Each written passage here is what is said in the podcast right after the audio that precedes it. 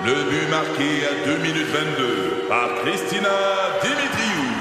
Avec l'aide de Sebastiano Brunet, Lucie Beaulieu, Tarek Malki, Jenny Agostino, Edith Chen, Emmanuel Jean-Pierre. Au hockey, comme en immobilier, pour réussir, ça prend toute une équipe. Et avec vos 5000 courtiers Remax, la force du réseau roule pour vous. Remax est heureuse de s'associer à Martin McGuire et Danny Dubé pour vous présenter le tout nouveau balado Bon Match. C'est 23. Présenté par l'Imaginaire et le magazine Mon Ciné. Voici les geeks. Les geeks avec Nico Lacroix. Bienvenue, bienvenue, bienvenue à Les Geeks, épisode 2. Mon nom est Nicolas Lacroix. Merci de, de prendre euh, de votre temps pour euh, nous écouter. Ce deuxième épisode plonge, je dirais, directement dans ce que les gens ont en tête quand on parle de geeks. Et d'ailleurs, j'en suis un. Euh, J'espère que vous, avez compris que j'anime ce podcast parce que je suis d'abord et avant tout un geek moi aussi. Et on va parler de jeux vidéo. Les jeux vidéo, pour une partie de la population, gardent encore une espèce d'aura euh, juvénile, euh, quelque chose qui n'est pas très sérieux, quelque chose qui est un divertissement pour les petits garçons. Mais ça a beaucoup évolué depuis ce temps-là. Euh, on a des gens qui font carrière dans le jeu vidéo de façon professionnelle, de plus en plus, au Québec. D'ailleurs, nos deux invités d'aujourd'hui sont des gens qui font carrière dans le jeu vidéo. Le jeu vidéo devient plus sérieux aussi, euh, de plus en plus souvent adapté. On fait d'excellents films, on fait d'excellentes séries adaptées de jeux vidéo. Il y a eu The Last of Us, entre autres. Il y aura la suite de Sonic qui va sortir dans vos salles de cinéma cette année. Borderlands va sortir dans vos salles de cinéma cette année. Euh, c'est vraiment la déferlante. Je pense que ce qu'on a vu les dernières années comme adaptation littéraire des Harry Potter, euh, Hunger Games et autres, on va voir la même chose au cours des prochaines années avec les jeux vidéo. C'est devenu la nouvelle source à la mode de, de source euh, d'adaptation. Euh, donc, je vous disais, on a deux invités. Euh, notre premier, c'est euh, mon, mon collègue François Tadeille. Et ensuite, on parlera à Stéphanie Harvey, une fille de Beauport qui s'est rendue, vous allez voir, très, très, très, très loin. Mais mon premier invité, c'est François Tadeille. Je l'ai invité parce qu'on se connaît depuis plusieurs années. C'est un des, je dois le dire sans aucune réserve, c'est un des pionniers en couverture d'informatique et de jeux vidéo au Québec. Euh, c'est aussi un gars qui a transformé sa passion de jouer en un emploi, euh, un peu le rêve de bien du monde euh, euh, qui, euh, qui commence à jouer aux jeux vidéo.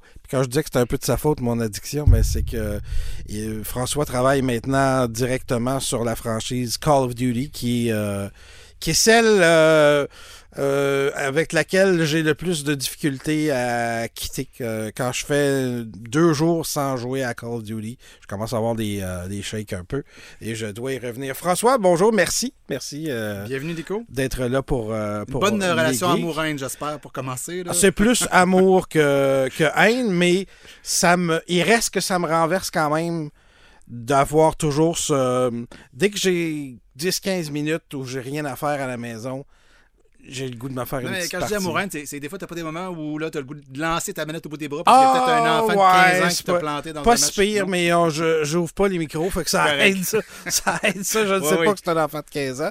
Euh, puis plus récemment, moi j'étais un joueur solo. euh, même en ligne, j'étais un joueur solo.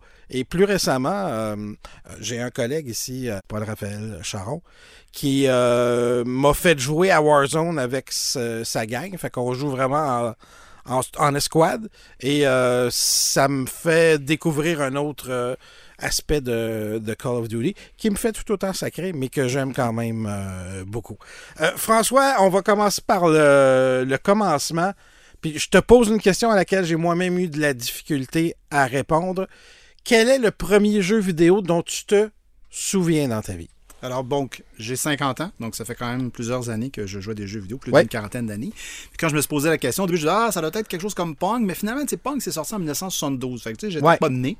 Euh, c'est probablement plus Space Invaders qui m'a marqué, probablement comme premier jeu. On parle de 1978 au Japon, puis après ça, ça a déferlé pendant les deux années qui ont suivi en Amérique. Donc en arcade. Ouais, en arcade. Euh, puis rapidement, il y a eu des versions sur les consoles. Ouais. Moi, dans mon voisinage, dans la famille, il y avait des gens qui avaient les premières consoles, donc l'Atari 2600, il y a eu l'Intellivision, le ColecoVision. Donc, j'ai vu bien sûr des adaptations des jeux d'arcade de cette époque-là Mhm. sur ces consoles-là. Et aussi sur les premiers ordinateurs, il y avait souvent des, des foires. euh, je me rappelle dans un- le sous-sol de l'église de Neuchâtel. Il y a eu à Oh! un moment donné une, une kermesse, je pense que c'est les Scouts et Guides qui organisaient ça, puis il y avait genre des ordinateurs, puis il y avait des jeux comme Pac-Man, Donkey Kong, Frogger d'accessible. Fait que, tu sais, c'est- moi, ça a été Quand même. cette génération de jeux-là. Euh, qui était au tout début de ce qui allait précéder l'âge d'or des arcades qui sont apparus dans ma vie. Puis ça m'a immédiatement fasciné euh, parce qu'avant ça qu'est-ce que au, au quoi j'aurais pu avoir accès c'est peut-être ce qu'on appelle des jeux électromécaniques qui simulaient un peu d'une expérience de jeu d'arcade mais tu sais genre t'avais une petite auto euh, sur un sur un rail à quelque part puis là, vraiment mécanique Avec Là, ta roulette, là, t'avais ton tu- petit volant puis Oui. t'évitais les obstacles donc ça c'était un peu le, le- le début Il y avait des de- jeux de football aussi, donc Ouais, je me ouais. souviens avec des petites lumières. là. Ouais, dans le voisinage, c'est ça. J'avais des gens qui avaient ces jeux portables-là de football, de baseball. Donc ça, ça a été mes premiers contacts euh, avec le, le jeu vidéo. OK. Euh, moi, je pense. Dans ma tête, j'ai toujours. Est-ce que c'était le ColecoVision C'était trois jeux. Il y avait tennis, ping-pong, puis une autre affaire, mais c'était toujours la même chose. C'était deux plaques blanches avec euh, un carré. C'était-tu le ColecoVision, ça? Ben, Ou c'était Coleco, plus vieux? Coleco a développé le Telstar, qui était une console Je pense que c'est qui avait ces jeux-là. ouais. Je pense que c'est ça. Sinon, je te dirais en arcade, parce que Telstar, c'est début, début des années 80. Je pense qu'avant ça, j'ai quand même joué en, en arcade à euh, Astéroïde. C'est lieu de perdition à notre époque, faut le rappeler. Absolument. C'est dangereux, les les- Très dangereux, puis ça coûtait cher. Quand t'avais 10 pièces, tu le changeais en rouleau de 25 cents, puis là, t'allais passer euh, quelques minutes ou quelques heures selon que t'étais bon ou pas à, Ouais. à ta machine. Mais c'était le fun, ça, cette, époque-là. Encore aujourd'hui, bon, je regarde dans les cinémas les, les sections d'arcade qui sont très différentes d'aujourd'hui. Ouais. C'est souvent des, même des jeux mobiles qui sont adaptés sur des grands écrans. euh, puis, euh, tu c'est encore présent dans l'univers des- Ouais. des, jeunes. Aujourd'hui, tu ils, voient que ça existe. Mais c'est pas la même réalité, je dirais. euh, C'est plus sécuritaire, plus familial aujourd'hui d'aller dans une arcade de jeux vidéo qu'à notre époque. Ça. Même dans la cinquantaine, un de mes rêves, ça serait d'avoir une machine euh, House of the Dead à la maison. Ah oui? Moi, ça serait un Tetris. Ah ouais, Ouais, ok. Tetris, ça, ça avait été quand même quelque chose Tetris d'arcade Ouais, à la maison. original, Ah, là. Ouais, ok. Ça, ça serait. OK. Où il y a bien d'autres jeux, mais celui-là, je- ça serait un. Je dépenserais pour ça. Les geeks!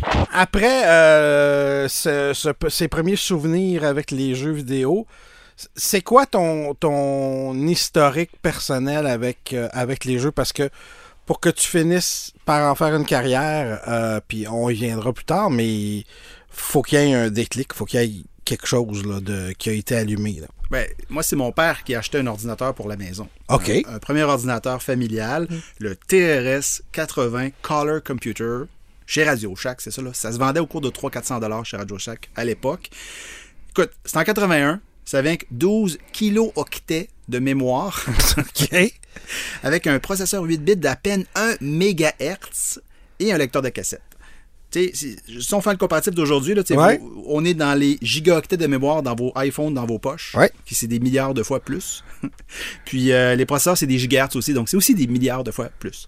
Euh, Wow. Fait que, tu sais, c'était les premiers balbutiements de l'informatique. Puis euh, j'ai quand même eu accès au début, justement, à des clones, des copies de- des jeux d'arcade. Et là, on va faire un petit quiz.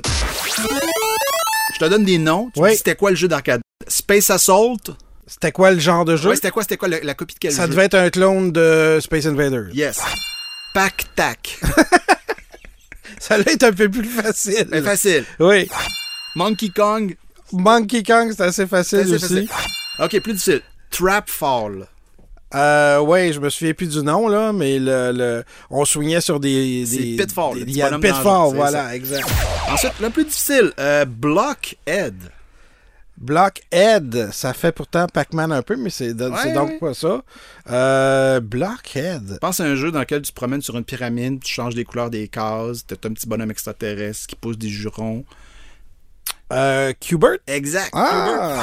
Euh, plus difficile encore, Buzzard Bait. Je sais pas. Doc Hunt? Écoute, non, non. Imagine, t'es sur. euh, tu chevauches des autruches. Ah oui. Joust. Joust, exactement. Oui. As avec Polaris, qui est un sous-fond de paranoïa, guerre froide. euh, Il y a des missiles qui tombent du ciel. Missile Command? Exact. Oh. Donc, donc c'est, c'est- c'est- moi, j'ai connu ces jeux. Pour moi, ces jeux-là s'appelaient de même. C'était Ok. pas les jeux d'originaux, mais quand j'étais allé dans les arcades, j'ai vu. T'as ah, vu que, ouais, ça existait. Donc, je me demandais c'était qui avait copié qui au début. Mais il y avait aussi des jeux originaux sur le TRS 80. Donc, j'ai découvert des, des jeux qui euh, n'ont pas existé ailleurs, qui étaient, par exemple, je vous donne un exemple. C'est Canyon Climber. C'était un jeu dans lequel tu montais un peu comme dans Donkey Kong plusieurs tableaux OK. mais c'était vraiment totalement différent comme thématique. Euh, Downland, c'était un platformer dans lequel tu allais dans des caves. Ça faisait beaucoup penser, mettons, au film de Goonies. où Là, tu avais ramassé des clés, puis il y avait des chauves-souris. Donc, ce genre de choses-là. Euh, Megabug, c'était un labyrinthe comme Pac-Man, mais il y avait des fourmis qui te pourchassaient. Euh, puis il y avait une notion de zoom in, zoom out dans l'espèce d'énorme labyrinthe, parce qu'il était beaucoup plus gros que l'écran que pouvait le- Ok. l'afficher. Fait que ça, c'était le fun. Et un dernier, Phantom Slayer, c'était un jeu de tir à la première personne. Mais bon, c'était pas genre 360 degrés, c'était case par case dans un labyrinthe en 3D. Mais quand Et même. les fantômes avançaient case par case en même, au même rythme que nous. Et il y avait un petit bruit de, de stress. Tu sais, genre, à chaque fois que le fantôme se rapprochait de toi, tu entendais les, la- le pas qu'il faisait vers toi. Puis tu dis, voyons, il va te servir à gauche, à droite. Puis quand il arrivait face à toi, tu étais mort. Puis je, je mettais le son dans le piton, là, puis je, je poussais des cris. Là. Puis ça, c'était bien avant Doom, Quake et Wolfenstein. là. Je pense, puis tu vas sûrement, parce que tu as une bien meilleure mémoire que moi, tu vas peut-être te souvenir du jeu.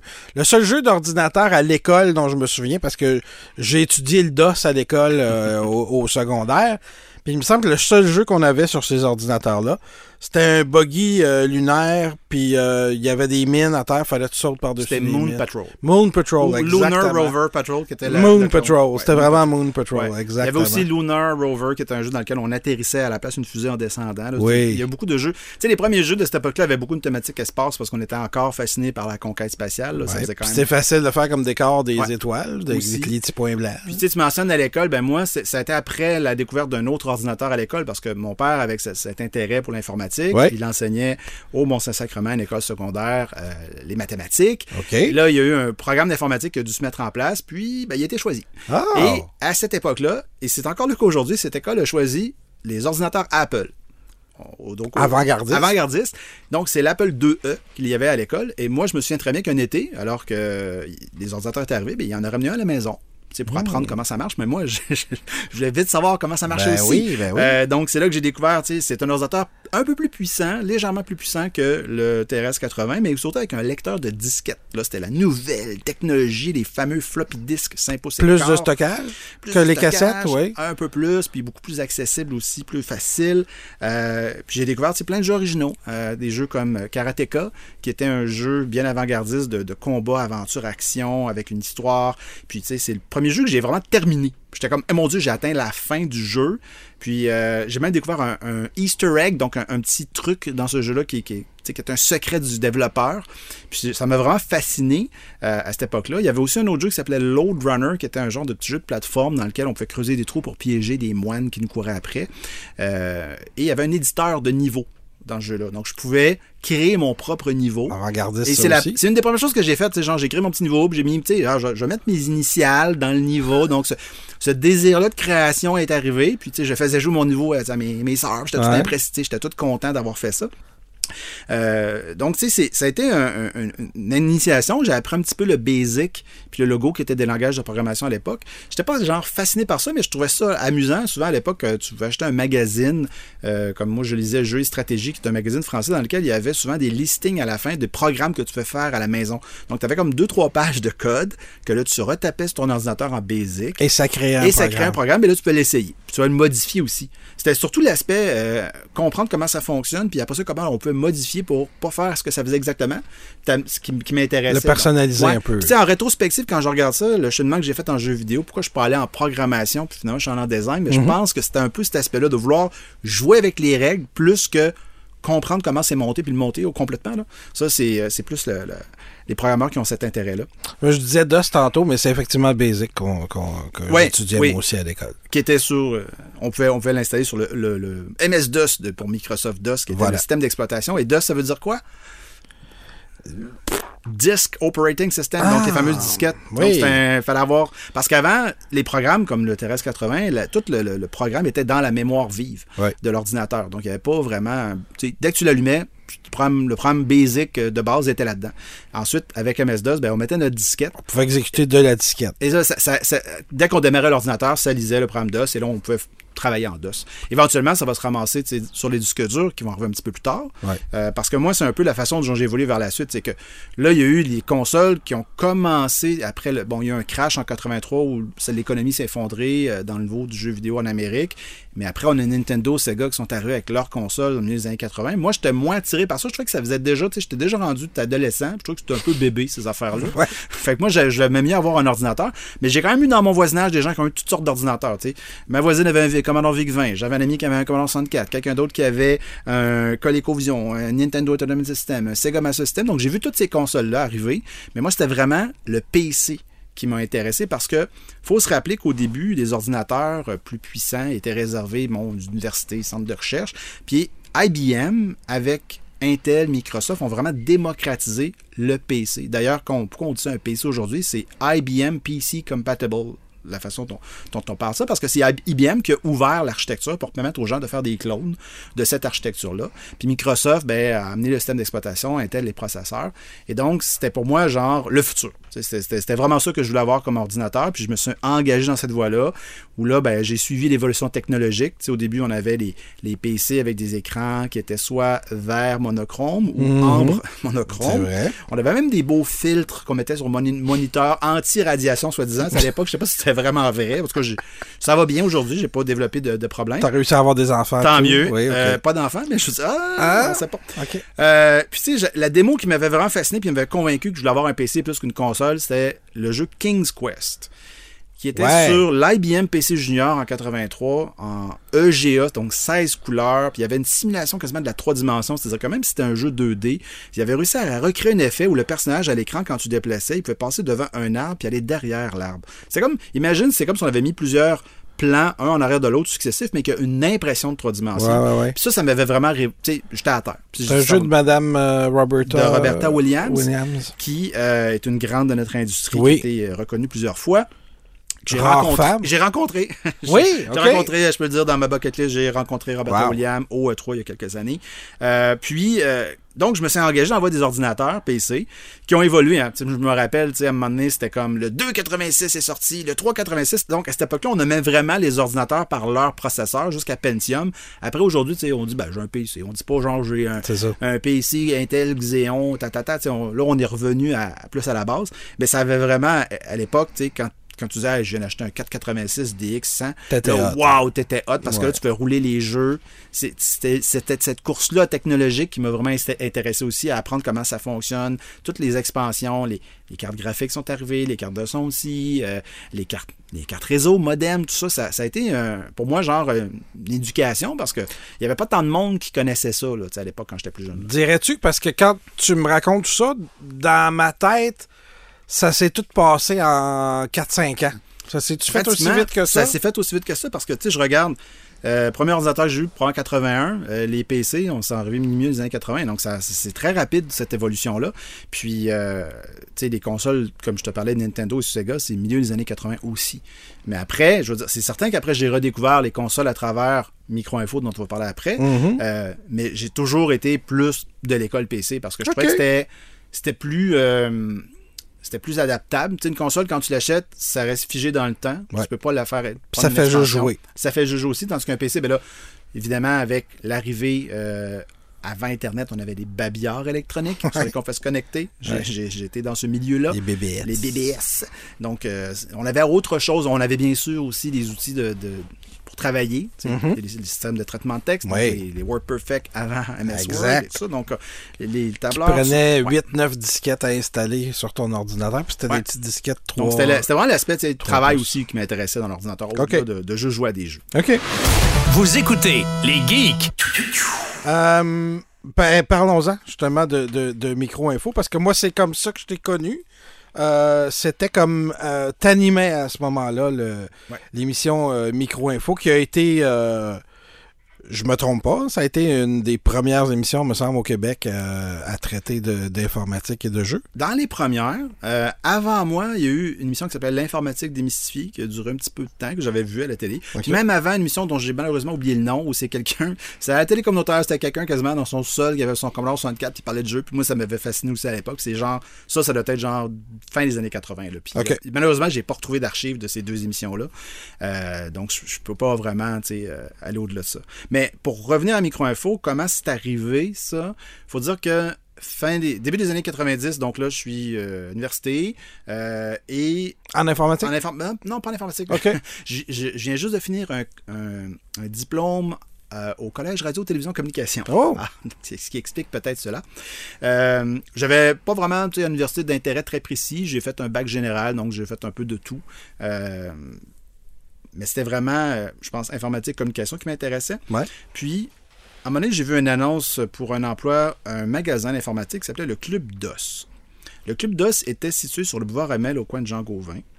Et c'était un, un magasin qui a ouvert en 80 décembre 91. Puis moi, en 92, j'ai postulé pour cet emploi-là parce qu'il cherchait quelqu'un pour s'occuper du département des jeux vidéo, qui allait devoir être construit, créé, parce qu'il n'y avait rien. Parce que le Club DOS vendait des ordinateurs. Et le Club DOS était dans un très gros bâtiment. C'était comme un, un magasin entrepôt, comme on n'en voit plus beaucoup aujourd'hui dans le domaine de l'informatique. Et euh, il y avait un désir des créateurs qui, eux, étaient les cofondateurs du Club DOS, étaient propriétaires aussi de Fortune 1000, qui était les logiciels de comptabilité, qui Ouais. s'appelle Comba aujourd'hui ou Fortune, là, donc ça a évolué. Euh, donc, eux avaient comme projet de- d'en faire des halls de la technologie, donc de regrouper plusieurs entreprises sous un même toit qui pouvaient Dans avoir des formes de domaines particuliers. Ouais. OK. Donc là, ils ont développé la division jeux vidéo. Après ça, ils ont développé une division multimédia. Il y a eu même un studio de jeux vidéo qui s'appelle Megatone qui s'est installé là. Ben qui oui, va être le premier connaît, studio. euh, de connaît bien, premier ouais. studio au Québec qui va développer des jeux, plus des bandes dessinées interactives, je dirais, que Ouais. des jeux vidéo, mais ils se sont installés là. Euh, il va y avoir Tune 1000 qui va développer des logiciels de karaoké qui va avoir un certain succès qui va être là. Euh, il va y avoir un camp de jour informatique. Bref, il va y avoir une belle synergie à cet endroit-là. Puis moi, je, je suis là à ce moment-là.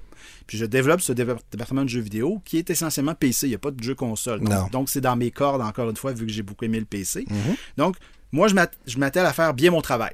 C'est-à-dire que, bon, ben, je fais ma petite gazette avec mon, mon, mon palmarès mensuel.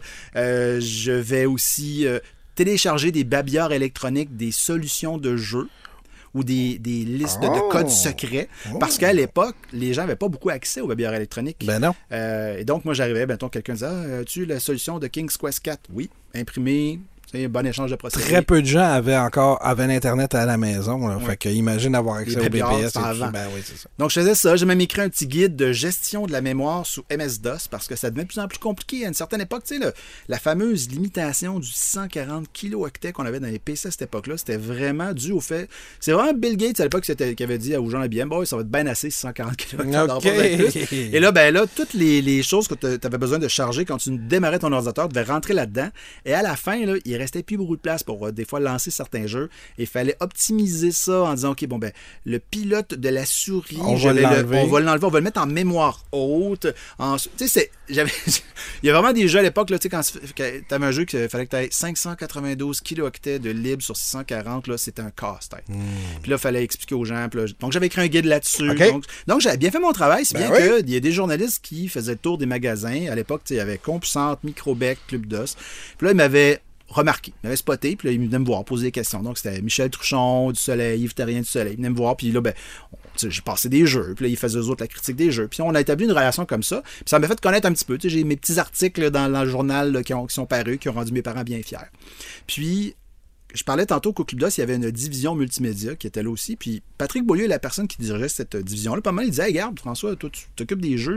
J'ai un projet de télé communautaire. Tu pourrais peut-être venir parler de jeux vidéo. Puis je dis cool, on, on va lancer ça. Donc en, en septembre 95 est né Micro-Info.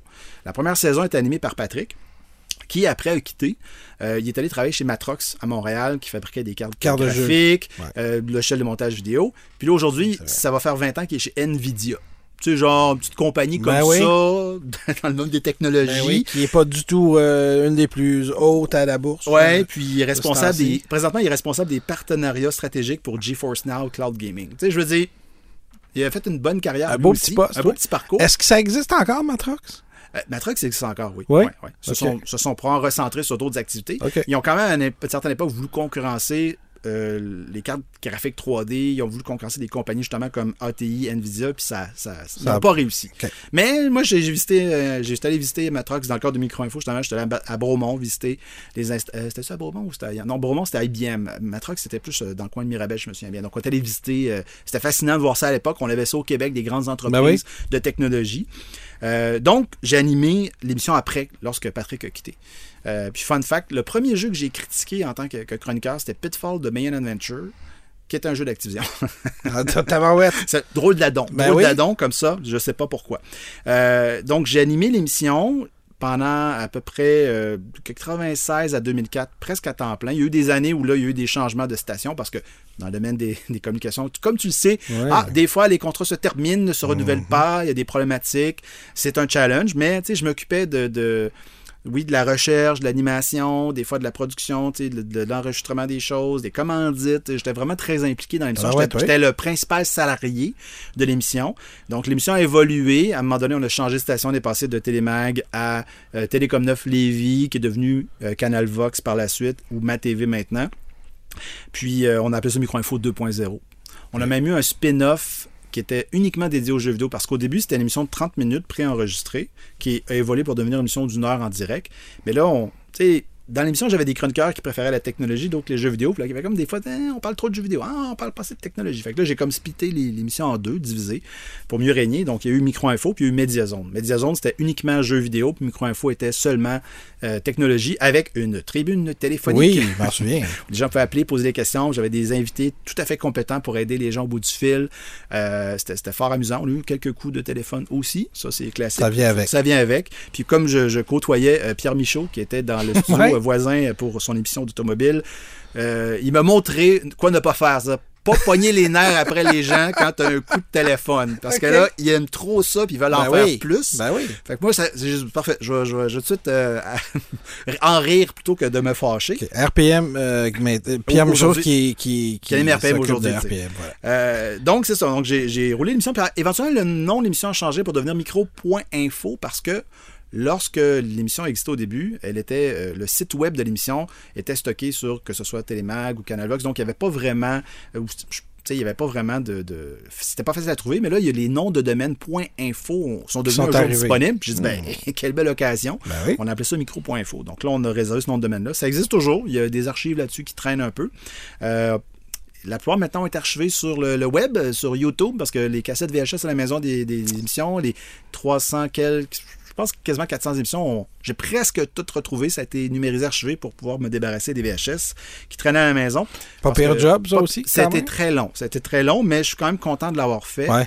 Puis, tu sais, ce que m'a apporté Micro-Info, surtout, c'est euh, ben, d'abord et avant tout ma conjointe, parce qu'on s'est rencontrés à cause de Micro-Info. C'est un bel, euh, bel un beau bénéfice euh, marginal. ouais. Très beau bénéfice, hein? ça va faire 24 ans euh, qu'on est ensemble. Donc, ça, ça, ça dure grâce à, grâce à Micro-Info. Oui. Et, euh, mais aussi, ça m'a permis de voyager Micro-Info. Tu sais, Je suis allé au Electronic Entertainment Expo, qui jusqu'à récemment était le plus gros salon de jeux vidéo du monde, mais là, ça n'existe plus. Euh, puis, tu sais, en allant à ces éditions-là, euh, dans le milieu des années 90 jusqu'au mi- milieu des années 2000, T'as réseauté. j'ai réseauté. Tu sais, J'ai vu des gens, puis dans les premières années du E3, c'était vraiment les, les créateurs qui étaient sur place pour vendre leur salade. C'était pas genre des représentants de marketing, de PR, production, tata. C'était vraiment les créateurs. Donc, j'ai eu accès à mes idoles de l'époque. Je, mentionnais Roberta Williams tantôt. Ben, ce n'est qu'une parmi tant d'autres. John Romero de Doom, euh, Sid Meier de Civilization. Will Wright de SimCity puis de, euh, de Sims, Wow. et ainsi de suite. Richard Garriott de la série Ultima. Puis j'ai trouvé vraiment allumé puis passionné. Même aujourd'hui, avec le recul que je peux avoir, en, allant, en ayant lu certaines des biographies, comme Ken Williams et Robert, Roberta Williams, euh, il y a une biographie qui est sortie il y a quelques années que j'ai lue de Ken Williams, dans laquelle il parle de cette période-là. Et l'année que j'ai rencontré Roberta Williams, je, je ne pouvais pas soupçonner qu'elle était dans l'eau chaude, puis que ça, allait pas bien chez Sierra à cette époque-là, puis parce qu'elle avait été achetée deux, trois fois, puis il y avait eu de l'escroquerie, puis, était- puis son jeu, ça avait été très difficile, le dernier jeu qu'elle a fait pour la compagnie. Donc, tu sais, mais ces gens-là, là, ils répondaient de manière passionnée, souriante, ils croyaient vraiment à chacun des produits qu'ils développaient. Tu sais, ils allaient pas en disant, ouais, ça, ce produit-là, c'est c'est pas bien bon. là. Je veux dire, non, mais il était vraiment comme ça. Puis, Il était beaucoup- investi dans tout il était investi. faisait. Puis Ouais. moi, je trouvais ça vraiment fascinant. Et en revenant du E3 en 2004, Alors que le micro-info, ça va plus très bien parce que je sais pas trop, ça revient, ça revient pas. L'émission n'existait plus vraiment dans sa forme actuelle. On était plus, on faisait des chroniques dans des émissions qui étaient présentes à la télé, qui étaient Connexion, puis Café Internet. Puis T'sais, même si j'avais fait un peu aussi un petit tournée des médias, j'avais été à Radio-Canada, au Téléjournal Québec faire des chroniques. J'avais fait à la radio, j'ai commencé à FM 93 faire plusieurs chroniques avec différents personnages de la radio de Québec. Hein, Feu André Arthur notamment, euh, Gilles Parent, Stéphane Gass, ainsi de suite. Euh, donc, tu sais, j'avais quand même un bon réseau ciné-communication. J'aurais pu continuer d'investir là-dedans, mais il y avait une certaine fatigue de pas trop savoir, bon, de quoi va être nourri demain. Ouais. Puis, euh, ma mère a vu un article dans le Soleil qui était sur Binox. Puis elle me parle de ça. Elle me dit, tu devrais aller voir. Puis moi, j'étais comme, ça faisait plusieurs années que je rencontrais des grands de ce monde du jeu vidéo au- à Los Angeles. Puis elle me dit, voyons, Binox, qu'est-ce que c'est ça, Binox? À cette époque-là, c'était Ouais. pas très connu. Puis je me suis dit, bon, je vais quand même écouter ma mère. C'est important d'écouter sa mère de temps C'est en temps. important, très important. Et là, je, je, je- bon, je suis encore journaliste en quelque part, même si Microinfo est en train de disparaître. Je suis aussi présent sur Branchez-vous, qui est un site web où j'étais pendant plusieurs années responsable notamment de jouer.com, qui était le pendant jeu vidéo de Branchez-vous. Mhm. Donc, je dis, ben là, je vais me proposer pour aller faire des entrevues avec les studios de Québec qui existaient à l'époque. Euh, il y avait déjà Sarbacane que je connaissais, que j'avais vu à travers Microinfo. Il y avait Binox que je connaissais pas et Humagate que je connaissais pas, qui lui était à Pont-Rouge dans le mobile. Donc, je vais voir tout ce monde-là. Et en allant voir euh, Binox, Dominic Brown était vraiment, tu sais, genre très agile, m'a vendu sa compagnie comme il est très bon. il est encore Oui, très oui. bon aujourd'hui pour vendre ses trucs. Il était extrêmement convaincant, tu sais, il me faisait visiter, puis là, j'étais comme, mon Dieu Seigneur, ça a donc bien l'air cool ici, tu sais. Puis je voyais des gens aussi présents, il y avait juste 22 employés à l'époque, 21, parce que je, je suis devenu le 22e. Euh, et je dis, bon, ils ont ils ont l'air d'avoir du fun. C'était des programmeurs, surtout des programmeurs à cette époque-là, très peu de, gens d'autres professions. Et euh, en discutant avec lui est née l'idée de, ben écoute, lui a peut-être besoin de quelqu'un pour les communications.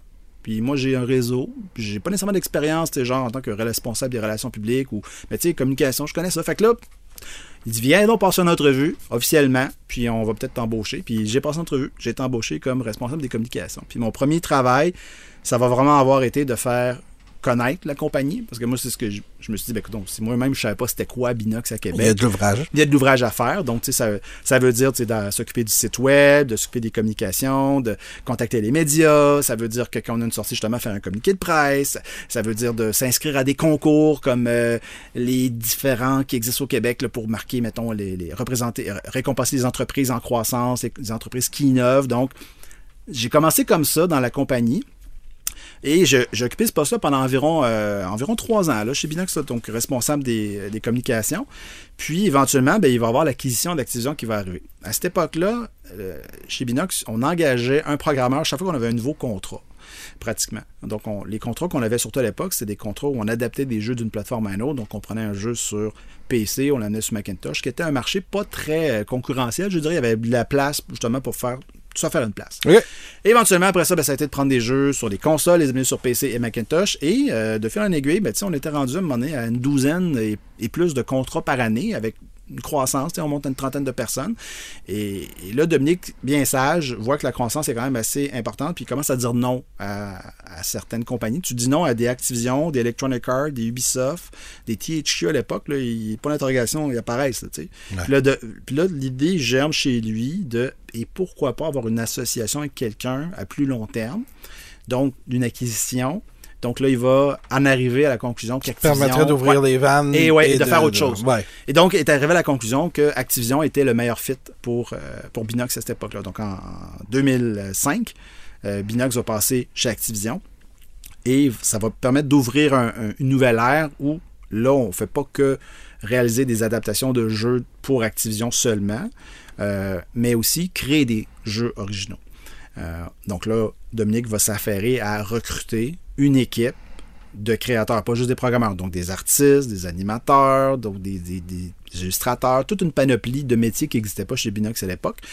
Puis le premier jeu sur lequel Binox travaille original s'appelle B-Movie, basé sur le film très étrange d'animation de DreamWorks quand tu y penses avec Jerry Seinfeld. Tu, sais, tu fais comme où est le fit avec un jeu vidéo. Moi-même, à l'époque, je me disais pas ça, mais en lisant, en voyant l'équipe lire le scénario, arriver avec différentes propositions de gameplay, d'incarner une abeille dans un monde 3D, ça peut être cool aussi. Puis, euh, moi, je vais, je vais m'intéresser beaucoup au projet. J'aime les jeux vidéo depuis toujours. Puis, je, vais, je vais être le fatigant qui donne du feedback à tout le monde. Puis, euh, éventuellement, je vais même m'aider un petit peu à faire des petites tâches. C'est comme, bon, j'ai de l'expérience en audio-vidéo, donc faire les menus, de produire des petites vidéos, des vignettes pour les menus, je suis capable de faire ça. Faire le sous-titrage. J'ai sous-titré pendant des années des entrevues de 3, donc je peux faire ça, le sous-titrage du jeu. Fait que, même aussi donner du feedback sur les contrôles PC, vu que je viens d'un background plus PC. Donc, j'ai fait quelques petites tâches. Puis, euh, euh, éventuellement, ben, il allait avoir d'autres projets et le, directeur euh, créatif de l'époque, Thomas Wilson, que, je salue, me dit Bon, ben, quand est-ce que tu vas nous montrer comment on fait des jeux vidéo? Là, c'était un challenge. J'ai accepté. Puis à un moment donné, j'ai- appliqué. Sur un poste de, concepteur de jeu. Puis ça a été sur Monster vs. Alien que j'ai fait mes premières armes. Tiré aussi d'un film d'animation. Aussi parce qu'à l'époque, les premiers contrats qu'Activision a donnés à Binox pour travailler sur des jeux, c'était des franchises de films d'animation de DreamWorks. Donc, on a travaillé sur certains jeux comme ceux-là, mais aussi sur d'autres jeux qui n'ont pas vu le jour, parce que, bon, des fois, à cette époque-là, il faut, faut dire que Shrek 2 avait été un sommet de popularité. Et quand Activision a négocié ces contrats-là, je pense qu'ils anticipaient une croissance encore plus exceptionnelle que prévu peut-être. Fait que, tu sais, B-Movie peut-être moins bien fait, Monster vs. Alien aussi que Shrek 2, on va dire. Euh, donc, certains projets n'ont pas vu le jour. Mais, tu sais, pour moi, ça a été, euh, ça a été ma façon d'entrer vraiment dans le, le côté de la conception. Est-ce que vous êtes payé dans ce temps-là? Oui, Pour le sûr. travail qui a été fait, oui, OK. Oui, oui, Quand le jeu euh, aboutit pas, Oui, oui, oui. c'est pas vous qui vous tapez la perte. exact. OK, Exact. parfait. Les geeks. Et donc, euh, sur Monster vs. Alien, si vous vous rappelez le film, il y avait plusieurs personnages extraterrestres. Il y en avait un qui s'appelait Bob, qui était une espèce de petit jello qui pouvait s'agripper au mur puis monter un peu partout. Puis c'est le personnage dont j'ai hérité et je devais. Il y avait un designer qui était en charge de ce, personnage-là. Il a quitté, donc là, j'ai pris la place. J'ai saisi l'opportunité. Puis j'ai appris à faire des, des puzzles avec ce personnage-là qui, qui peut se promener ses murs. Puis là, c'est déjà, en passant, là, comme, comme défi en- d'entrée de jeu, un personnage qui peut, aller sur des plafonds, sur des murs. C'est un défi de caméra, je vous dirais, en- en- en- au niveau de la conception de niveau de jeu. C'est ça la première chose que j'ai appris, c'est comment euh, travailler avec des caméras, avec des programmeurs qui étaient spécialistes des caméras notamment, puis comment qu'on peut des fois transitionner des caméras pour pas que ça a l'air trop fou, que le joueur n'ait pas le tournis. Euh, donc c'était vraiment un beau défi. Puis euh, de fil en aiguille, tu sais, j'ai- je passais à travers différents jeux dans la compagnie. Éventuellement, après, le- je dirais la, la- la chute un peu des jeux DreamWorks, là, le manque d'intérêt de, de la part d'Activision, ben là, il y a eu l'opportunité de faire table rase et de dire, ben, pourquoi pas Spider-Man? Tu sais, ils ont proposé ça. Ah. Quand tu te fais proposer Spider-Man, tu écoutes. Oui. Et euh, moi, je me rappelle très bien ce qui était arrivé à cette époque-là. Pendant une semaine dans le studio, là, ça a été un moment de pur plaisir et d'euphorie où là, c'est des tempêtes d'idées par-dessus tempêtes d'idées où on regarde des comics, on lit des. On regarde des jeux, on lit, on, on regarde des films et on discute de qu'est-ce que ça pourrait être. Puis là, il y a des gens, hey, regardez, il y a un Spider-Man du futur, hey, regardez, il y a un Spider-Man noir, il y a, il y a- il y a tout plein de Spider-Man, il y a des multivers de Ouais. Spider-Man. Et là, quelqu'un arrive avec la proposition, et, et si on en faisait un jeu qui en a plusieurs dedans? Puis on les mettait tout ensemble. C'est de là qu'est né Shattered Dimension, qui était notre premier jeu de Spider-Man, où là, ben, on se promène à travers quatre univers. Initialement, il y en avait cinq. On, a- on voulait même euh, explorer l'univers des zombies Marvel, mais finalement, ça marchait plus ou moins, donc on en a gardé quatre. Chacun avec leur identité propre, avec leur héros, leur Spider-Man, puis euh, ça a donné un projet qui a quand même été super excitant, qu'on a travaillé pendant deux ans. Vous avez qui donc- là, qui a- qui a surpris les gens. là. Vous avez anticipé un peu ce qu'on voit avec les, les films d'animation. Oui. euh, Ben, Spider-Verse. Que nous, on travaille avec Marvel, Ouais. avec Dan Slott, qui est un des écrivains prolifiques de Marvel pour Spider-Man. Puis, dans des entrevues récemment, il a dit ben, que c'est un peu avec ce projet-là que l'idée, euh, si germait dans sa tête, d'amener le, le métavers tu sais, de, Ouais. de- dans, le, dans le monde de Spider-Man. Fait que, tu sais, c'était comme, c'est comme super cool d'avoir été des précurseurs là-dedans sans trop le savoir. Tu sais, quand j'ai vu les films d'animation, j'ai fait comme, OK, là, c'est vraiment un peu dans la lignée de ce qu'on a fait. Ouais. Euh, tu sais, même nous, je me rappelle qu'on mettait des blagues, comme on avait mis euh, Spider-Pig euh, dans les crédits du jeu comme blague. Puis, tu sais, je l'ai vu aussi dans Ben oui. le film. Il est dans le film. euh, Est-ce que euh, c'est lourd quand vous travaillez avec des grosses compagnies comme ça? Donc, quand tu travailles avec Mar- Marvel, t'as comme deux, trois niveaux de compagnie à qui euh, tu dois plaire puis qui doivent approuver tes trucs. Est-ce que ça fait une structure très lourde ou vous vous arrangez Ah, sais, relativement c'est pas tant différent. Mettons, travailler sur des Spider-Man ou des Call of Duty, c'est pas tant, différent parce que oui, il va y avoir des gens euh, à différents niveaux qui vont avoir des opinions, qui vont avoir des fois des challenges pour nous en disant écoutez, ça, ça marche pas pour telle raison. C'est sûr que nous, je pense qu'une des choses qu'on a bien appris chez Binox, c'est de faire nos devoirs quand tu travailles sur une nouvelle franchise, de vraiment la comprendre, donc de, de, de- de t'investir dans le- dans l'historique, le patrimoine, pour vraiment saisir qu'est-ce qui fait que Spider-Man ou Call of Duty, c'est intéressant pour les gens. Qu'est-ce qui les... Qu'est-ce qui les garde? Qu'est-ce qui les garde motivés à jouer à ce genre de jeu-là, à être dans ces univers-là? Donc, on fait un bon travail de recherche, je dirais, au début, pour essayer de comprendre ça. Et après, ben, on fait des propositions qui vont dans le sens de, de ces franchises-là. On les Comprends. respecte. Euh, je me rappelle, lorsqu'on a fait ensuite Amazing Spider-Man un peu plus tard, qui était notre premier jeu dans un monde ouvert avec la ville de, de New York. Un des petits trucs super simples qu'on a permis aux joueurs de faire, c'est de collectionner des pages de bandes dessinées et tu débloquais dans un menu des bandes dessinées originales de Spider-Man. Ça, je sais que les gens ont super bien réagi parce que tu sais, c'était vraiment respecté. Ouais. Mis- complémentaire à l'expérience. On a même mis, tu sais, Stanley était dans nos deux, dans nos jeux comme soit Shadow Dimension, il était le narrateur, l'introduction, Mhm. et dans Amazing Spider-Man, c'était un personnage débloquable. Tu sais, tu fais peut-être Stanley qui se promène à la place. C'était comme un skin de Spider-Man, mais t'es Stanley, tu sais, puis t'as ses lunettes très classiques à la place de la vision de Spider-Man. Fait que, tu sais, c'était comme un hommage. Il y avait même un magasin dans Amazing Spider-Man 2 qu'on a appelé le, le Comic Stand, Oh. mais en réalité, le D était brûlé. Stan. Comic Stand. Fait que c'est un magasin, c'est le magasin de comics de Stanley, puis c'est un personnage dans le jeu, puis il vend ses comics, puis ses figurines, puis c'était comme un respect, tu sais, Ouais. que les gens ont, trouvent, trouvent qu'on avait envers euh, le créateur et, et la franchise. Les geeks. Puis après ça, ben, t'es passé euh, à quand la plus grosse franchise de jeux vidéo Ouais, ben c'est euh, d'Activision? avant, donc, euh, d'abord, je suis devenu chef d'équipe. OK? sur un projet qui s'appelait Skylander Supercharger Racing. Donc, à cette époque-là, figurines. Donc, à cette époque-là, on, on était investi beaucoup encore dans Spider-Man, mais euh, Skylander a eu un certain succès, hein, Ouais. comme on peut s'en rappeler. Pendant cinq ans, ça a été très fort, la folie Skylander. Puis Ça a amené Disney à vouloir nous concurrencer avec Disney Infinity, Mhm. avoir Lego qui nous concurrence. Fait quand tu as Disney, Lego qui viennent dans, sur ton terrain, c'est Mhm. parce que tu as fait de quoi de bien. tu sais. Puis, donc, on a travaillé sur une coupe de jeux de Skylander. Puis, moi, sais, promu chef d'équipe sur ce projet-là, qui est un jeu de course sur la 3DS et la Wii. On a eu le droit d'utiliser le personnage de Bowser de Nintendo. C'est comme mind blown. là, tu sais, je veux dire, On est vraiment tu sais, très excités de cela. Puis après est arrivé Call of Duty. Puis c'est arrivé comme une tornade parce que faut dire que on a des transitions de génération de consoles qui des fois sont plus vite que d'autres. Il y a des surprises. C'est comme la Wii a été une surprise que personne n'avait vu venir. Et donc, si je regarde par exemple en Dans le sens que ça a duré ça, ça a été un longtemps. succès. Les gens prévoyaient, les gens étaient convaincus que Xbox 360, tu sais, ça allait être PS3 360, oui. Mais là, ça a été oui, puis Xbox 360 année à année. Fait que ça a été vraiment une génération particulière, celle-là. Et donc, les gens n'avaient pas nécessairement prévu le succès. Et Scanner est né sur euh, la génération précédente. Puis quand il y a eu cette transition-là de console, euh, les gens avaient beaucoup misé sur le développement du jeu, euh, soit Force, pour qu'il soit sur 360 PS3. Mais là, la Wii est un énorme succès, donc ils avaient besoin d'aide. Donc, on a été recrutés dans Ok. la franchise pour aider à faire la version Wii de Swap Force. Puis après ça, on a pris le relais de la version Wii pour le jeu suivant. Euh, et aussi sur 3DS. 3DS aussi, c'était une console à très haut succès. Ouais. Et après, c'est la même, la même problématique est avec Call of Duty. C'est qu'on a eu la transition de génération avec PS4 et Xbox One. Et euh, elle a été plus lente que prévu. Les gens ont, été, ont tardé à embarquer dans cette génération-là. Donc, la PS3 et la 360, qui avaient été très populaires, c'est dans les dernières générations, ça a été une des plus populaires, cette génération-là. Globalement, là, si tu mets toutes les trois consoles ensemble, ça a été une des très grosses générations de consoles. Et donc, là, Call of Duty n'allait pas sortir. Black Ops 3 n'était pas prévu pour sortir sur PS3 360. Ça allait être seulement sur PS4 et Xbox One. Donc, là, euh, Treyarch, le développeur, a fait des choix pour que le jeu ait tiré le plein potentiel de ces consoles avec des- une campagne avec des niveaux gigantesques. Et là, éventuellement, quelqu'un a fait comme gang, euh, il va falloir sortir le jeu sur PS3 360. Fait qu'ils ont appelé ben, Binox, qui avait de l'expertise depuis plusieurs années en conversion de jeu. Mais au début, on n'est pas allé en ligne parce qu'on avait tu sais, beaucoup Skylander puis Amazing Spider-Man qui nous occupaient encore. Donc, tu sais, il fallait, on peut, on peut juste faire une petite investigation. Mais éventuellement, on, on a sauté pieds joints puis on s'est rendu compte non, non, il faut embarquer. Ça va être un projet quand même difficile parce qu'il faut dire que les Call of Duty sortent à chaque année à Ouais. l'automne Ouais. C'est pas reporté. Là.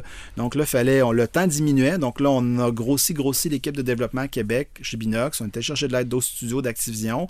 Et on a pu sortir éventuellement Call of Duty Black Ops 3 sur PS3 360. Puis ça a été vraiment un, un énorme succès, malgré le fait qu'on a retiré la campagne, parce que ça, ça c'était pas agréable là, du tout. là.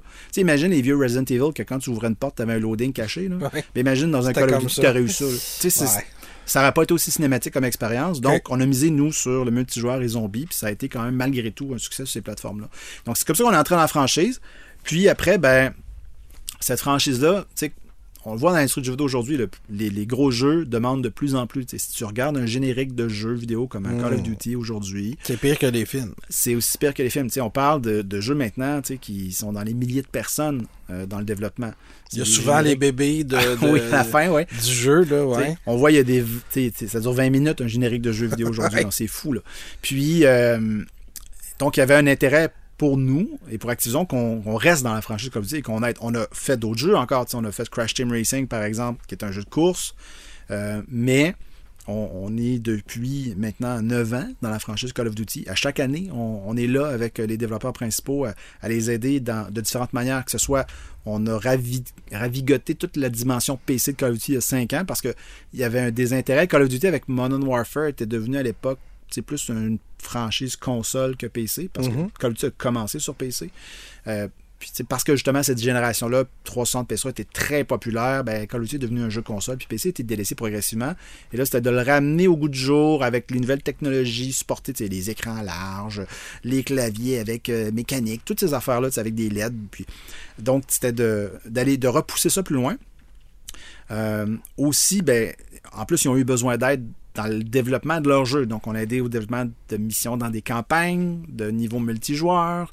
Puis quand Warzone est arrivé aussi, on est allé aider au développement de Warzone, en développant des portions de maps, des maps complètes. C'est comme le présentement, on travaille sur Rebirth, qui va arriver prochainement. Donc, euh, on, on a vraiment fait notre place dans la franchise. Et là, la prochaine grosse sortie pour nous, ça va être Warzone Mobile, qui sort en mars, euh, qui là est dans différents marchés internationaux, mais le, le Worldwide Launch, le, lan- le lancement complet mondial, c'est en mars. Est-ce que ça va être cross-platform? C'est, c'est- on peut pas jouer avec des gens mobiles, PC et console, mais par contre, c'est cross-progression. Donc, c'est-à-dire que toutes, le- le- Ah, toutes les armes, tu sais, tu vas juste mobile, tu joues à la maison, euh, les défis que tu peux réaliser, donc l'expérience. T'es fait où tu veux, puis Ouais. ça va tout euh, Donc, euh, c'est, c'est, se mettre à jour. c'est, c'est pour nous, c'est maintenant une, une importante franchise pour ça. Je veux dire, on- présentement, ne travaille que sur Call of Duty. On est des centaines de personnes à Québec, à Montréal, qui travaillent sur Call of Duty. Dans le vaste écosystème, si tu regardes les crédits, pas les crédits, même l'introduction de Modern Warfare 3, il y a 10 logos de compagnie. Ouais. Je veux dire, c'est, c'est, c'est, c'est si gros que ça, Call of Duty aujourd'hui. Donc, euh, je pense qu'on on a encore un bel avenir dans cette franchise-là. Est-ce qu'il y a de l'intérêt pour refaire autre chose dans le futur? Qui sait, peut-être, avec la récente acquisition d'un certain Microsoft Je Xbox aussi, ouais. ça peut peut-être amener ailleurs. Tu sais, je sais que Microsoft parle de vouloir raviver des vieilles franchises, euh, euh, de ramener des Guitar Hero, des Skylanders. C'est, drôle, on a travaillé tous sur ces franchises-là, nous autres. tu sais. On se rappellera qu'il y a eu Guitar Hero développé à Québec qui était Smash Hits, puis ainsi de suite. Donc, tu sais, qui sait si on va travailler sur des franchises comme ça le futur. En tout cas, je pense que c'est- c'est un beau moment pour nous. euh, Là, je te pose une question, François, puis on fait, tu fais comme si tes patrons n'entendraient jamais cette entrevue. OK. Est-ce que de travailler tout le temps sur une franchise, ça peut amener une certaine monotonie pour un gars de création? Je pense que pour certains, oui, il peut y avoir une fatigue qui s'installe. Tout dépend de si tu as l'opportunité d'essayer d'autres choses. Tu sais, je regarde, mettons, moi, dans mon Ouais. équipe, ce qu'on a fait dans les dernières années. Ouais. J'ai travaillé, mettons, euh, cette année, présentement, j'ai du monde qui travaille sur Rebirth, euh, qui est une map de Warzone. Mm-hmm. L'année d'avant, j'avais des gens qui travaillaient sur une mission de la campagne de Modern Warfare 2. Euh, après ça, avant, j'ai travaillé sur la version PC de Cold War. Donc, j'ai fait beaucoup de choses. Donc, on a des opportunités différentes à l'intérieur. Il y a de la variété dans la. C'est ça. Parce dans- que c'est tellement vaste. Si demain matin, on me dit, là, Hey, François, vous, vous allez travailler sur euh, Zombie de Call of Duty, je- Ouais. on va t'exciter. là. Ben oui. C'est sûr. C'est Ben un autre aspect de la franchise sur lequel on ne peut vraiment toucher. Euh, donc, il y aurait de l'intérêt pour ça. Tu sais, quand même, l'année dernière, on travaillait sur DMZ, qui était un nouveau mode dans le domaine de Call of Duty, qui était super intéressant. On a amené ça sur notre map, qui était Vondel. Puis, tu sais, ça nous a permis de voir autre chose. Donc, il y a des opportunités de varier un peu euh, l'expérience. Mais en même temps, si mettons, je, je veux dire, si- si- s'il y en a qui ne sont pas passionnés, mettons que je sais pas que. Il y en a qui font des, des armes dans Call of Duty, des skins Ouais. d'armes. On a des gens super passionnés chez nous, qui en font des très hautes. Ouais. Euh, mais s'ils l'étaient pas, je veux dire, on fait ça, là. Je veux dire, tu sais, il faut en- puis on va en faire encore. C'est des personnages des armes de Call of Duty. Mm. c'est partie- nécessaire que ça soit fait. c'est nécessaire que ça soit fait, ça fait partie de l'é- de l'écosystème, de la monétisation, c'est des choses qui sont vraiment appréciées des joueurs. Euh, donc, je peux comprendre des fois pour, pour certaines personnes qui peuvent avoir une lassitude qui s'installe. Mm. Mais moi, personnellement, je joue encore à chaque année à 200, 250 heures à Call of Duty dans mes temps personnels. Qu'est-ce que je vais faire à soir après cette, sais, je veux dire, euh, trucs-là, je vais aller jouer une Ouais, petite ouais. game un peu pour me remettre dans le bain puis pas Qu'est-ce perdre qui- la main. Qu'est-ce qui fait qu'on est si accroché à cette, euh, à cette franchise-là, particulièrement? Parce que j'essaie de l'analyser de tous les bords, tu sais, des first-person shooters, il y en a plein. Euh, je veux dire, il y a des jeux qui sont plus beaux euh, visuellement, il y a des jeux qui, qui sont plus simples, il y a des jeux qui sont plus différents. Qu'est-ce qui fait qu'on revient? C'est la seule franchise que je précommande maintenant. Tu sais, c'est une vingtaine d'années hein, d'investissement. Quand tu es un joueur, tu investis dans toutes sortes de jeux. Tu sais, la- des fois, la, la connaissance que tu as de ces jeux-là, tu l'investis. Tu prends du temps à comprendre les systèmes, à comprendre les mécaniques, à être bon avec les contrôles. Tu sais, de lâcher ça pour apprendre autre chose. on- des fois, c'est- Il y a une part de ça, il y a oui. une part de ça. Oui, oui. C'est sûr aussi que la quantité de contenu et la qualité des contenus a mis une barre à un certain niveau pour les jeux de tir. Tu sais, moi, ça veut pas dire que j'aime pas d'autres jeux de tir, j'en joue à plein encore. Mais des fois, je, je- des fois, il y a des affaires que j'essaie, je fais comme, Ugh, tu sais, ça c'est rough un Ouais. peu. Là. Tu sais, Je veux dire, tu sais, je, je- peux pas. Là.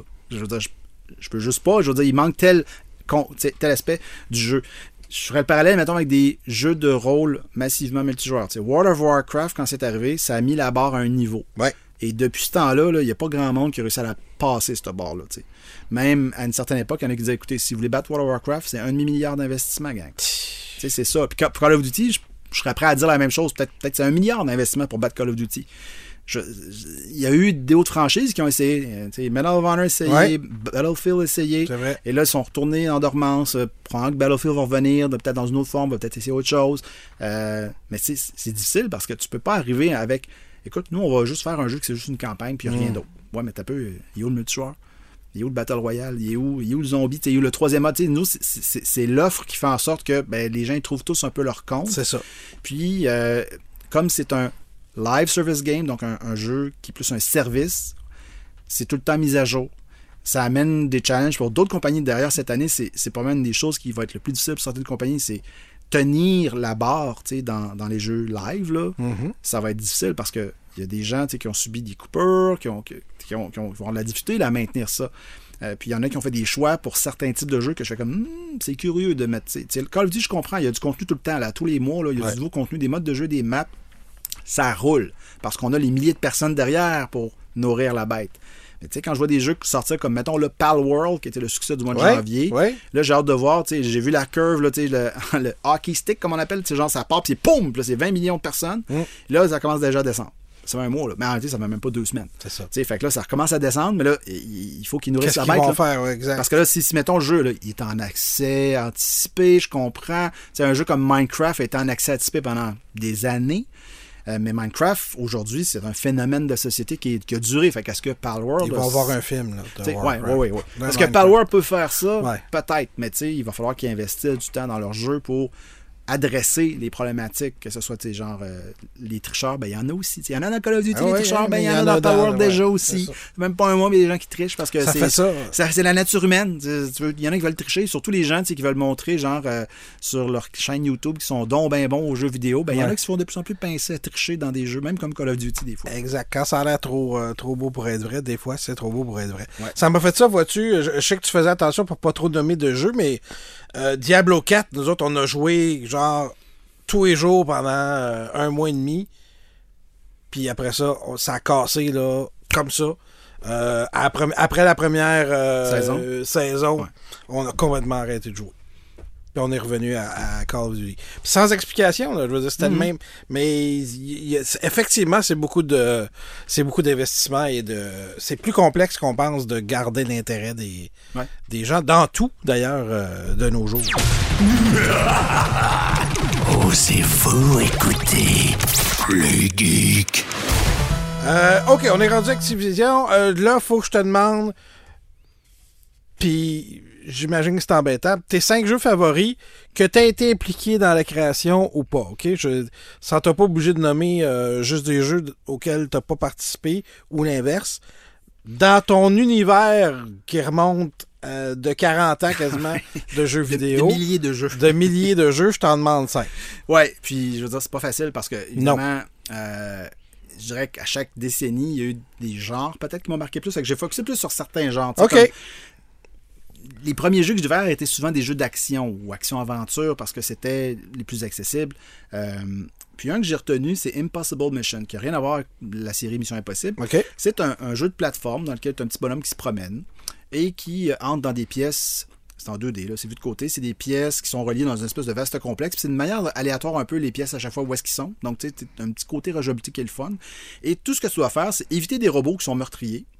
Euh, pour aller fouiller différents objets dans les pièces. Puis là, quand tu fouilles un objet, ben là, tu as une petite barre qui searching. Là, les robots, ils peuvent venir te pogner. Là. Fait que là, faut que tu essaies de te dépêcher. Tu, tu gères un peu ton temps. Et là, à l'intérieur de ces pièces-là, tu peux trouver des, des morceaux de puzzle pour résoudre le problème qui est, ben, tu as besoin de, de sortir de cet endroit-là fou, euh, qui est euh, géré par Alvin Atom Bender, un maudit méchant. Euh, Donc, tu dois faire ça. Puis c'est- vraiment athlétique aussi parce que tu dois sauter par-dessus les robots, tu dois éviter des trous. Puis, mais il a pas de, t'as pas de gun. C'est non violent. Tu sais, tu juste. Les robots, par contre, eux autres peuvent être très violents parce Ouais. qu'ils peuvent t'électrocuter s'ils te touchent. Ils peuvent lancer des, des- de l'électricité à une certaine distance. Ils ont tous des patterns différents. Donc, pour ces différentes raisons-là, moi, j'ai vraiment beaucoup joué. Puis encore aujourd'hui, il est disponible souvent sur, Internet. Si vous tapez Impossible Mission, il y a un- quelqu'un qui l'a mis sur un site web. Il est là permanent. OK, fait Moi, qu'il y a moyen de jouer à moi, ça j'y rejoue de temps en temps. C'était sur Commodore 64 à l'époque. OK. Donc j'avais beaucoup aimé. Euh, ensuite, j'ai eu ma pause jeu de rôle parce que j'ai joué bien sûr à Donjons et Dragons étant un geek assumé. Euh, et sur les ordinateurs, ben, il y a eu une panoplie de jeux de rôle qui ont émergé. Une des franchises que j'ai connues au début, c'est Ultima, euh, qui a été développée par Richard Garriott. Puis le septième chapitre de cette série-là, la boîte en magasin m'avait complètement marqué. C'était une boîte complètement noire avec le titre Ultima 7 de Blackgate. Tu sais, un peu comme la White Album des Beatles, mais tu sais, genre en Ouais, jeu ouais, vidéo, ouais. mais c'est noir. Puis là, c'est comme, c'est parce que la boîte est rectangulaire, puis dans le jeu, ben, il y a un portail qui est rectangulaire noir par lequel le mal entre dans le monde de Ultima. Euh, puis ça, c'était bien avant, tu sais, c'était un monde ouvert, là. Tu peux te promener un peu partout. Il y avait, tu sais, tu peux aller dans un champ, euh, couper du blé, aller le moudre, faire de la farine, après ça, le mélanger avec du sucre, de l'eau, faire du pain. c'était avant les jeux de rôle en ligne. Puis c'était un monde simulé, c'était très vaste. Je vous prends 200 heures minimum à ce jeu-là. Puis ça a été le modèle, dans le fond, qui va suivi après pour des jeux comme Fallout, Witcher, euh, Elder Scrolls, tous des jeux que j'ai joués aussi, que j'ai aimés. Mais pour moi, Ultima 7, tu sais, garde j'ai vraiment un souvenir, un bon souvenir de, des jeux de C'est rôle le OG. des OG, puis même, même les gens vont dire Ah, comment ça tu mentionnes pas un Final Fantasy? Ben moi, j'étais plus jeu de rôle occidentaux que jeu de rôle japonais. J'avais quand même un, un- un plus, un plus grand intérêt là-dessus. Euh, un, un de mes sous-genres préférés, c'est ce qu'on appelle les Metroidvania. Qui, Metroidvania veut dire ben, Metroid, Castlevania, qui sont deux jeux qui ont fait naître ce genre-là. Et si je tiraille entre les deux, lequel, je dis un Metroid, je dis un Castlevania, ben, je vais dire un Castlevania parce que sinon, tous les étudiants que j'ai eu, j'ai eu 300-400 étudiants dans mon cours d'histoire des jeux vidéo, puis je les écarte avec Castlevania. Puis, si, si je dis pas un Castlevania, ils vont dire ben là, je suis pas honnête. Donc c'est Castlevania Symphony of the Night qui est sorti en 97 sur la PlayStation 1. Puis c'était c'est lui qui a mis les bases de ce modèle-là qui est le Metroidvania. Tu sais, Metroid l'avait déjà, c'est le premier qui l'a fait, mais il a vraiment poussé ça à un niveau, tu sais, d'avoir, mettons, un, monde qui, qui est non linéaire, dans lequel tu- on t'expose dès le départ à, Hey, regarde, tu pourrais aller là, mais il y a une porte qui est barrée, que ça va te prendre quelque chose. Là, ici, ah, il y a de quoi, tu vas peut-être avoir besoin d'un grappin. Puis c'est quelque chose qu'on retrouve dans beaucoup de jeux. Les Zelda aussi ont, utilisé beaucoup cette mécanique-là de t'exposer rapidement à des choses que tu peux pas faire maintenant, mais que éventuellement, ah oui, je me souviens qu'il y avait au début, début, un petit affaire que je peux faire, que là, tu sais, tu réexplores le monde, c'est de la rejouabilité. Puis, euh, il y avait une dimension de jeu de rôle aussi à l'intérieur de Castlevania Symphony of the Night. Là, tu progressais ton personnage. Tu n'avais pas juste le fameux fouet de Castlevania initial. Tu avais une panoplie d'armes. Tu peux essayer des choses.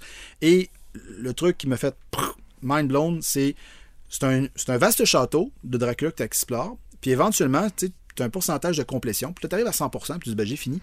Ben non, surprise, c'est que là, tu peux faire inverser le château complètement en 2D. Et là, tu as un autre jeu qui commence, une Ah. autre expérience avec d'autres monstres. Puis moi, j'avais été au Game Developer Conference et j'ai eu la chance de assister à la conférence euh, du créateur de Castlevania Symphony of Night, qui est Ko- euh, pas Hideo Kojima, c'est- un autre, Koji Igarashi, pardon. Puis, il y a la période de questions, je, je vais aller la poser à la maudite question qui me brûle les lèvres. Ça vient d'où cette idée-là de- de- d'inverser le château? Je trouve ça brillant. Et la réponse était un petit peu décevante. C'est des artistes qui, par souci d'économie, qui ne voulaient pas plus travailler, on dit ben, pourquoi on fait pas le château inversé, on va sauver du temps. Donc, tu sais, c'est. Des fois, il y a, il y a beaucoup d'anecdotes comme ça en jeu vidéo que tu penses que c'est des gens qui ont décevant, été. c'est- finalement. Ils sont vraiment brillants, mais des fois, c'est genre, ben, ils ont voulu sauver du temps, puis ils ont été, Ouais. ils ont été astucieux, puis ils ont trouvé une solution qui marchait bien. Euh, j'ai eu une phase très longue jeu de stratégie.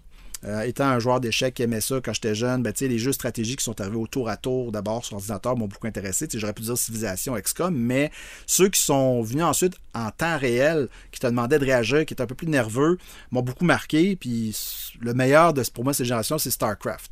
Oui, il y a eu les Command and Conquer, les Warcraft, les Age of Empire, euh, Dune 2 aussi, mais StarCraft, c'était le premier qui arrivait avec vraiment trois civilisations différentes qui offrait une expérience de jeu complètement différente, puis un aspect compétitif très intense. Tu sais, à l'époque, ce jeu-là est devenu, en Corée du Sud, une religion. Si tu fouilles sur YouTube aujourd'hui pour voir des matchs de StarCraft, tapez Guillaume Patry, le petit gars de Beauport, qui est devenu champion du monde de StarCraft, qui est allé rincer les Sud-Coréens à la, à la télé nationale parce qu'ils ont une chaîne que ça, ça ne jouait qu'à StarCraft. ça? Parce que, là, Ah, c'était ouais. tellement, c'était des tournois. Là. Wow. C'est devenu une vedette. Il est encore en Corée du Sud aujourd'hui, puis euh, il y a beaucoup de succès. Euh, dans d'autres domaines, il était même dans les communications en Corée du Sud. Fait que, tu sais, c'est vraiment une belle, euh, une autre carrière, le fun. Puis, tu sais, mais StarCraft, c'était vraiment le fun comme jeu parce que tu avais vraiment une expérience différente. Puis, tu sais, je me rappelle d'être allé dans les Dream City, qui étaient des centres de jeux en réseau où l'on pouvait jouer en gang contre du monde à StarCraft. Puis ça, c'était vraiment une expérience compétitive. Et comme aussi je suis compétitif, ben, nécessairement que le dernier jeu que je vais mentionner, ça va être un jeu euh, de, de- de tir à la première personne que j'ai beaucoup joué en multijoueur et c'est Call of Duty 4. J'ai pas travaillé dessus, je travaille sur le remaster. Mais l'original qui est sorti en 2007, à l'époque, ça faisait comme trois ans que j'étais chez Binox. Et sur l'heure du dîner, là, on, on- on mangeait à midi. Oui. À midi 5, on était en train de jouer tout le monde. On jouait en ligne, puis là, c'était comme on se criait à la tête après, après dans les bureaux, puis c'était la folie. On avait commencé avec Call of Duty 2, qui avait comme un peu initié sais, le monde à, à la franchise, mais Call of Duty 4 Modern Warfare a vraiment. Dans le monde des jeux de tir à personne, c'était c'était une nouvelle expérience. C'était comme. Ils ont élevé la barre en, en actualisant la thématique, parce que c'était beaucoup des jeux. euh, Deuxième Guerre mondiale qu'on avait vu à Ouais. cette époque-là. On avait aussi euh, bon, les jeux plus euh, Dark Fantasy de, de id Software.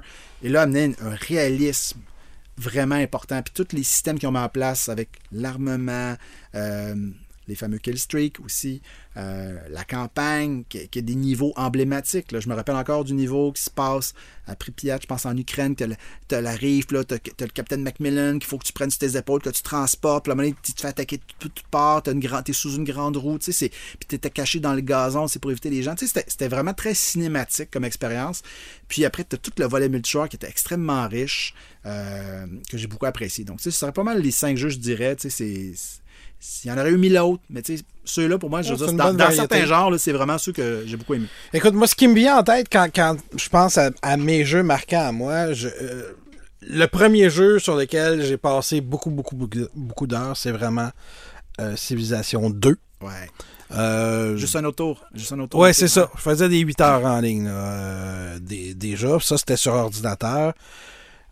L'expérience multijoueur la plus excitante que j'ai eue au départ, je pense que c'était Return to Castle Wolfenstein, où là, pour la première fois, on avait des classes. T'avais le medic, Ouais. t'avais euh, bon, tu- Mm. trois, quatre classes, puis tu prenais celle euh, qui risquait d'être la plus utile pour ton équipe. Et là, c'est ça, tout le monde avait des rôles, puis c'était vraiment euh, enlevant et, et le Ouais. fun. C'était les deux premiers où j'ai joué beaucoup en ligne, là, ça et Soldier of Fortune. Je sais pas si tu te souviens de ce jeu très violent-là, qui avait fait d'ailleurs euh, scandale à l'époque. On peut viser les parties précises du corps, exact, on pouvait- de quelqu'un. Oui, c'est ça. Tu pouvais faire partir juste un bout de jambe ou un bout de bras. Euh, évidemment, je peux pas passer sous silence euh, ma franchise favorite de tous les temps, c'est Call of Duty. C'est sûr. J'ai commencé avec le 2, je pense. Euh, non, j'ai joué le 1 et le 2 sur PC.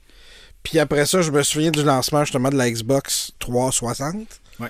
Euh, avec le, le- Là, il y avait de la boucane pour la première fois euh, dans le jeu. Quand tu lançais des, des grenades fumigènes et tout ça, euh, ça a été très, très, très marquant. Puis il y a un autre jeu très marquant qui, qui est tombé dans l'oubli. J'aimerais ça un remaster, tu sais. Mais c'est pas Activision. Condemned Criminal Origins Ouais, ouais, c'est vrai. qui était un bon thriller ah, stressant, horreur, mais pas trop. Euh, J'aime évidemment beaucoup les jeux d'horreur. C'est sûr que Resident Evil 4 euh, faudrait se retrouver là-dedans aussi. Euh, mais euh, ça ressemble à ça. François, on a beaucoup, beaucoup, beaucoup parlé au cours des 10, 15, 20 dernières années de l'explosion du jeu vidéo au Québec. On avait l'impression, puis tu me diras si elle est vraie ou pas, d'être devenu quasiment une plaque tournante à un moment donné du jeu vidéo nord-américain. Est-ce que ça a été ça? Est-ce que c'est encore vrai? Euh, c'est quoi la situation actuelle? En si on vient au prorata population densité, oui, on est tout plaque OK. Si on compare les chiffres, mettons, le, le Québec, on parle de 15 000 employés en 2023. OK. Et Si tu compares, mettons, puis par rapport au Canada, c'est- à peine, à peine le double le Canada d'employés. Donc, on a vraiment une très grande concentration par rapport au Canada. Si tu compares aux États-Unis, on est dans le 270 000 employés. Donc, c'est certain que c'est beaucoup plus. Évidemment. Ils sont plus répartis. Euh, mais tu sais, nous, au Québec, on a quand même cette force-là. Je pense que pourquoi on a eu autant de succès? Ouais. Est-ce que c'est juste les crédits d'impôt avec les différents programmes qui ont été mis en place, euh, notamment par feu Bernard Landry? Oui, mais aussi, ça a généré après ça ben, des programmes scolaires. Donc, là, toutes les écoles sont embarquées. On va faire des programmes un peu partout à différents niveaux, que ce soit collégial, universitaire, la maîtrise maintenant. En jeux vidéo, on peut avoir de très bonne scolarisation, donc de très bonnes personnes qui sortent de l'école directement qu'on peut faire travailler en jeux vidéo.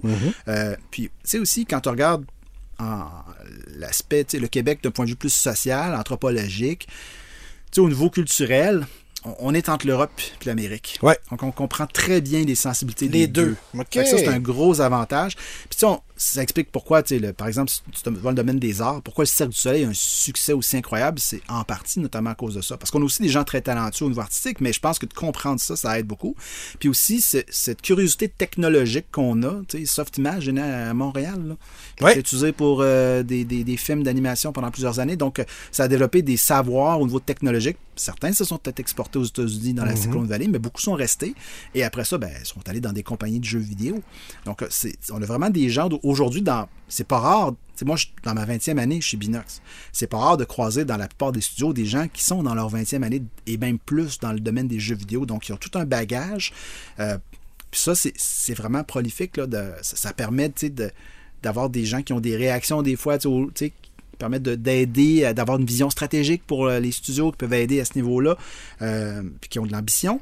Puis, à Québec, je regarde, mettons, dans la ville comme telle, les dernières données que j'avais lues, on était sur à peu près 2100 personnes à Québec qui travaillaient dans ce milieu, mais je parle direct. là. Je parle pas des gens qui sont à côté, qui font juste de l'animation, mais qui, des fois, vont travailler en jeux vidéo.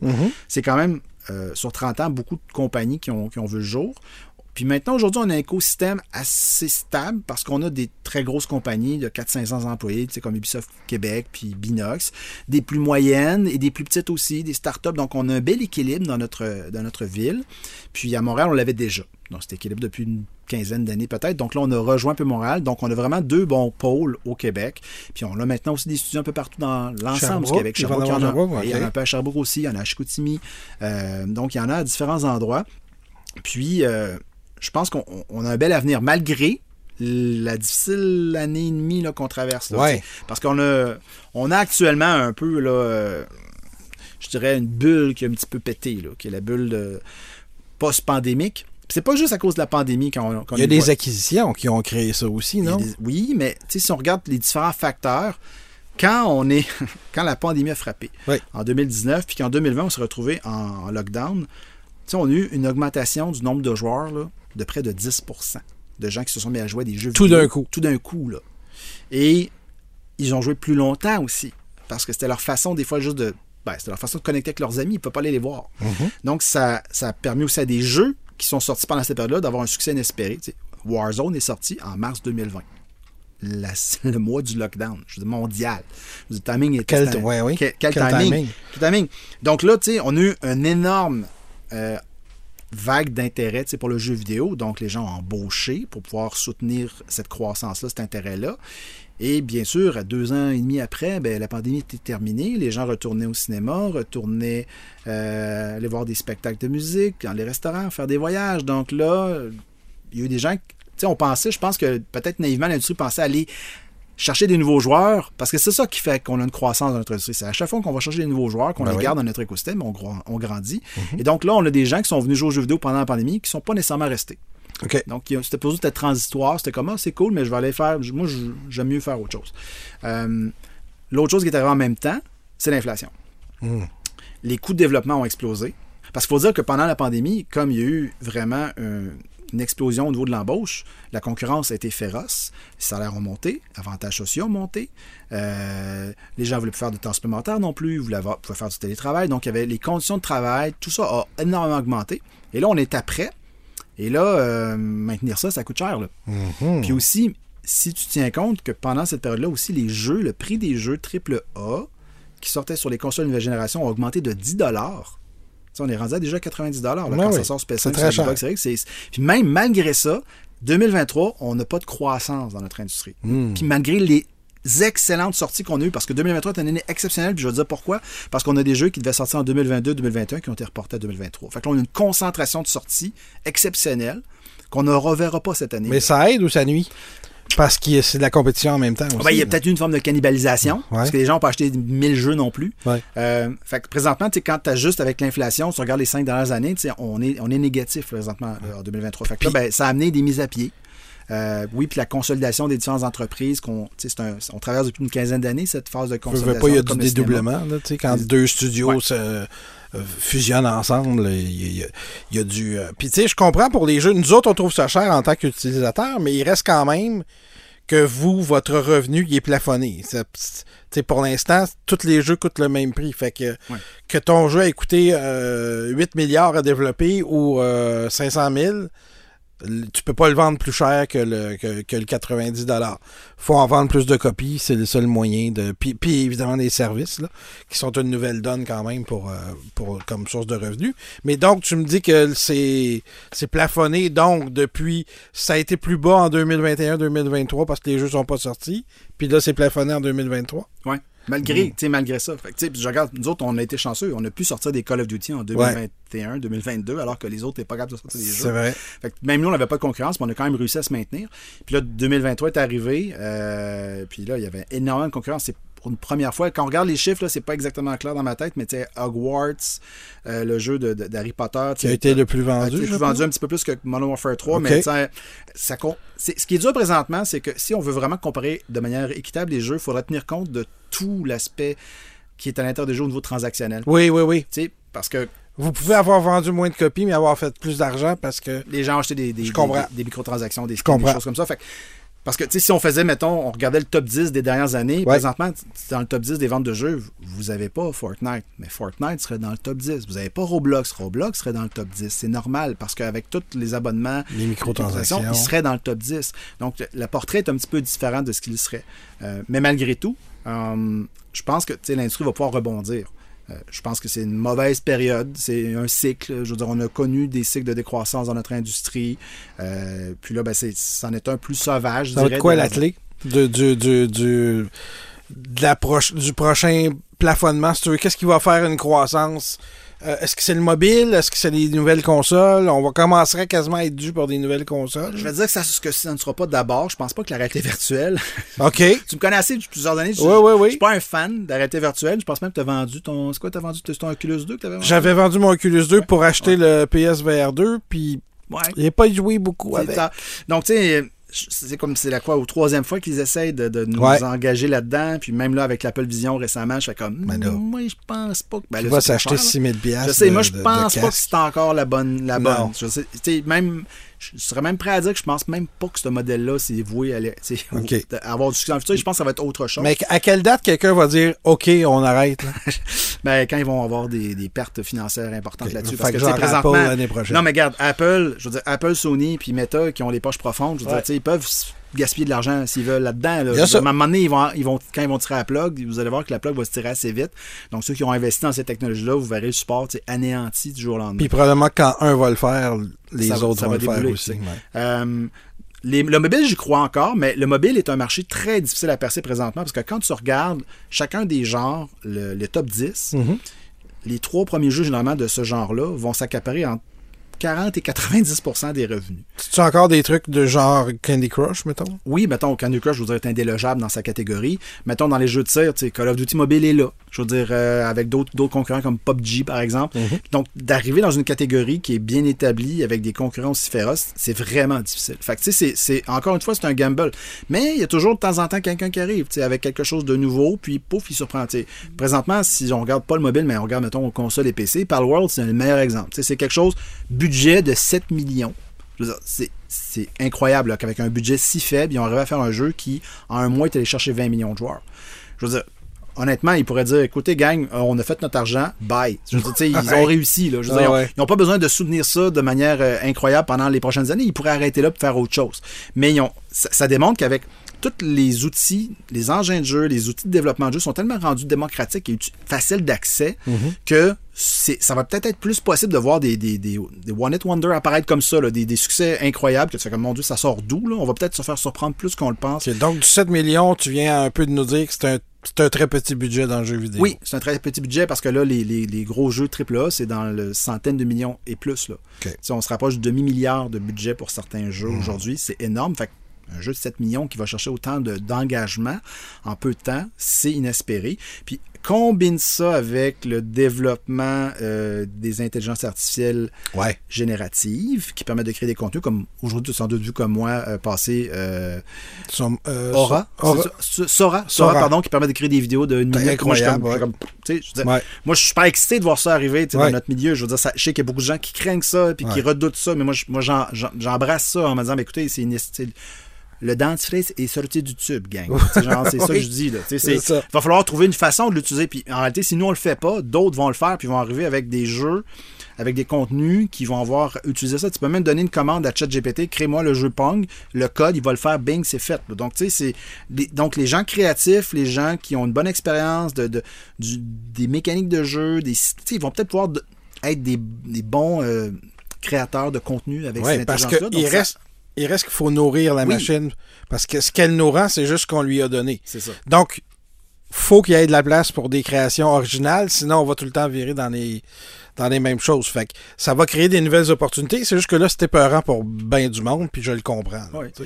Puis tu sais, quand on parle de l'avenir des jeux, chaque année, il y a 140 millions de personnes qui naissent. Oui. Les autres, ils arrivent tous dans une génération de gens qui, les Qui jeux jouent ont toujours de toute façon. Puis tu sais, c'est- je regarde le siècle précédent, la moitié des gens, ils jouaient pas au minimum. là. Je veux dire, c'était comme, c'était pas commun. Là, ces gens-là vont être tout le temps de la relève, mais ils n'auront pas joué à la même chose. Tu sais, moi, je- quand je regarde les, les enfants d'aujourd'hui qui jouent à Roblox, Minecraft, Fortnite, tous des outils qui ont un volet création de contenu. Tu sais, je regarde le plus, ve- mon plus jeune neveu, il a 6 ans, il joue à Roblox, il monte un jeu de Sonic dans Roblox. Mais c'est pas fait par Sega, c'est comme quelqu'un qui a rip off, qui a fait une copie de Sonic, dans, comme moi mes clones quand j'étais jeune. Ouais. Mais lui, ça le satisfait, il trouve ça cool, tu sais. Fait qu'ils vont venir avec des attentes qui sont peut-être pas les mêmes, les mêmes exigences, parce que je regarde ça Roblox, c'est lettre que le mot, juste affaire Ouais. c'est pas beau. C'est pas super, tu sais. Puis, mais Palworld qui arrive, qui est arrivé, je refais le lien encore. C'est pas super beau, Palworld, c'est un accent anticipé. Euh, il y a des bugs, mais probablement que cette génération de jeunes joueurs-là sont tout à fait à l'aise avec ce, type de contenu qui, qui est pas aussi léché et peaufiné, mettons, qu'un Call of Duty au- aujourd'hui. Fait que je pense qu'il faut voir, on, va être surpris par les modes qui vont, euh, qui vont émerger, les nouveaux genres, les nouveaux types de jeux qui vont pogner. Il va encore avoir du triple A pendant de nombreuses années, je suis pas inquiet, mais ça va être ça va être de plus en plus niche, là, parce que quand on va être dans des budgets de, de, de demi-milliards avec des milliers de personnes, euh, ça va être des franchises établies, assurément. Ouais. Euh, c'est pas pour rien quand tu regardes le palmarès de la dernière année. Oui, tu Harry Potter, mais Harry Potter, c'est la plus grosse franchise de livres de tous les temps. C'est ça. C'est normal qu'il y ait un succès Et de films. et de films. Puis, tu sais, les autres jeux, les, Ouais. les Call of Duty sont là. les- le Grand Theft Auto, quand ça va sortir le prochain, ça va être un succès Ça assuré. un succès. Peu importe. Donc, il va encore avoir cette possibilité-là, mais le cercle va, va- va devenir de plus en plus petit de qui peut vraiment produire ce type de jeu-là. Euh, puis à l'inverse, ben, comme je dis, on va voir tous les gens qui ont été mis à pied. Là, dans les, on parle de 16 000 personnes depuis un an qui ont été mises à pied dans les jeux vidéo, c'est beaucoup. Je serais pas étonné que plusieurs disent bon ben garde moi là j'ai vécu euh, mettons ma carrière de, jeu, de, de créateur dans certains gros studios je vais, je vais me créer ma propre entreprise Tu sais, il va y avoir probablement une effervescence au niveau des startups je serais pas étonné qu'on en voit plusieurs émerger avec des petits projets puis leur Il y, en a challenge beaucoup, il y en a beaucoup qui font bien, d'ailleurs, des, oui, il y en a- des oui, petits studios oui. indépendants. Sabotage à Québec Ben fait oui. très bien, par Mhm. exemple. Donc, il y en a d'autres qui, ont, qui vont avoir cette chance-là. Mais le fait est qu'ils vont avoir de la difficulté avec le financement parce que ça. pendant justement la pandémie et cette effervescence-là, le financement de capital, de risque était extrêmement accessible. Là, les moins. Les gens sont un peu plus frileux. Donc, quand euh, va, avoir, va avoir lieu au mois de mars la Game Developer Conference, il y a sans doute beaucoup de gens qui vont aller se magasiner des éditeurs, des deals de financement parce que euh, sinon, ils n'y arriveront pas. Là. Ouais. dire, à un moment donné, c'est... on a des, des différents outils de, de financement qui existent comme Fonds des médias canadiens, par exemple, qui peuvent aller chercher des. Mais tu sais, c'est limité. Mhm. Puis là, avec la quantité de gens qui font de plus en plus de demandes, c'est encore plus difficile d'y accéder. Puis tous les coûts augmentent, comme tu disais tantôt. Fait que Mais, le financement n'augmente pas nécessairement. Par mais- contre, des, des studios fondés par des gens d'expérience ils vont peut-être avoir plus de facilité à aller chercher ces fonds-là parce qu'ils peuvent être plus crédibles dans leur Normalement, approche, leur oui. expérience. Ils peuvent dire, ben nous, ça fait des dizaines d'années qu'on fait des jeux vidéo, on, on va pas se planter. Vous allez pouvoir retrouver votre investissement parce que souvent, il faut dans- des fois rembourser quand on a du succès ces, euh, ces fonds-là. François, euh, ma dernière question, parce que je veux te, je veux te laisser aller jouer euh, à Call of Duty tantôt. On va être probablement la première génération, toi et moi, parce que finalement, on est dans la même, euh, où on va jouer en CHSLD. OK? Mais Oui. jusqu'à quel âge tu te vois travailler euh, là-dedans? Est-ce que dans ta tête, tu finis ta carrière euh, dans les jeux vidéo actifs ou tu te dis qu'à un moment donné, tu vas être un peu vieux peut-être pour le domaine? Ben là, je suis dans ma. tu sais, Je commence j'ai commencé à la cinquantaine. Je crois que je suis dans ma dernière décennie tu sais, pour travailler Ouais. dans le jeu vidéo. Et même travailler peut-être à temps Point. plein, tout court. Je vais sans doute avoir des, des hobbies encore parce que je suis toujours passionné par ce domaine-là. Euh, des, des- des- Est-ce qu'il y aura une- un avenir pour être consultant dans ce domaine-là? Peut-être, j'en vois plusieurs faire ça très bien. Euh, donc, c'est peut-être une voie que je pourrais envisager. Euh, ou réduire la cadence, puis pas travailler un 40 heures semaine euh, dans le jeu vidéo. Mais réduire- garder un lien quand garder même. un lien, que ce soit chez Binox ou dans d'autres Mhm. studios si ce n'est pas possible chez Binox. Parce que je me vois mal, tu sais, dire, bon, ben là, j'ai appris à gérer des équipes, tu sais, j'ai une cinquantaine de personnes, je vais aller genre dans le domaine, un autre domaine que Ouais. je connais pas du tout pour aller gérer monde, faire autre chose. Ouais. je, me, je me vois pas là-dedans. Tu sais, J'ai d'autres passions, mais euh, je préférais les décliner plus dans des hobbies euh, que des carrières, parce que je suis rendu à ce stade-là de, de ma vie, je dirais. OK. Ben, merci beaucoup, euh, François, d'être d'être venu au podcast Les Geeks.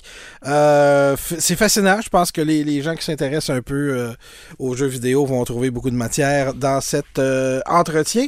Euh, moi, je vous reviens dans à peu près trois secondes. Les geeks. À la fine pointe. Je suis avec euh, une fille qui m'impressionne euh, beaucoup. Elle vient de, de mon coin, euh, à Québec, Beauport. Et c'est une des rares femmes que je connais qui s'est rendue professionnellement dans le jeu vidéo. Elle va nous expliquer un petit peu comment elle a fait ça. Elle dépasse maintenant le cadre du jeu vidéo. Elle a fait entre autres euh, Big Brother Célébrité. Euh, elle va nous expliquer si elle travaille. Je pense qu'elle travaille un peu dans d'autres choses aujourd'hui. Mais quand même, euh, ma co-citoyenne Stéphanie Harvey est, au bout du fil. Bonjour Stéph- Stéphanie, ça va bien? Salut, salut, oui, ça va toi? Oui, ça va. Euh, là, il est tôt pour toi. hein. Je pense qu'on te parle à Los Angeles. C'est comme 7h et quelques. Ouais, euh, il est 7h15 en effet. Ouais. C'est très tôt pour moi, j'aime pas Oui. ça le matin. Merci, j'apprécie. J'apprécie que tu sois levé pour nous. Pour nous. Euh, Stéphanie, j'ai demandé la même chose parce qu'on est dans l'épisode sur les jeux vidéo de, du, du balado Les Geeks. Et euh, l'autre invité, c'était François Tadei de, de Binox Activision et maintenant euh, Microsoft. Je lui ai demandé le premier jeu vidéo dont il se souvenait et je te pose la même question à toi. Ben moi, c'est Mario 3. OK. Mario 3, ben, en fait, c'est les Mario, ça c'est sûr.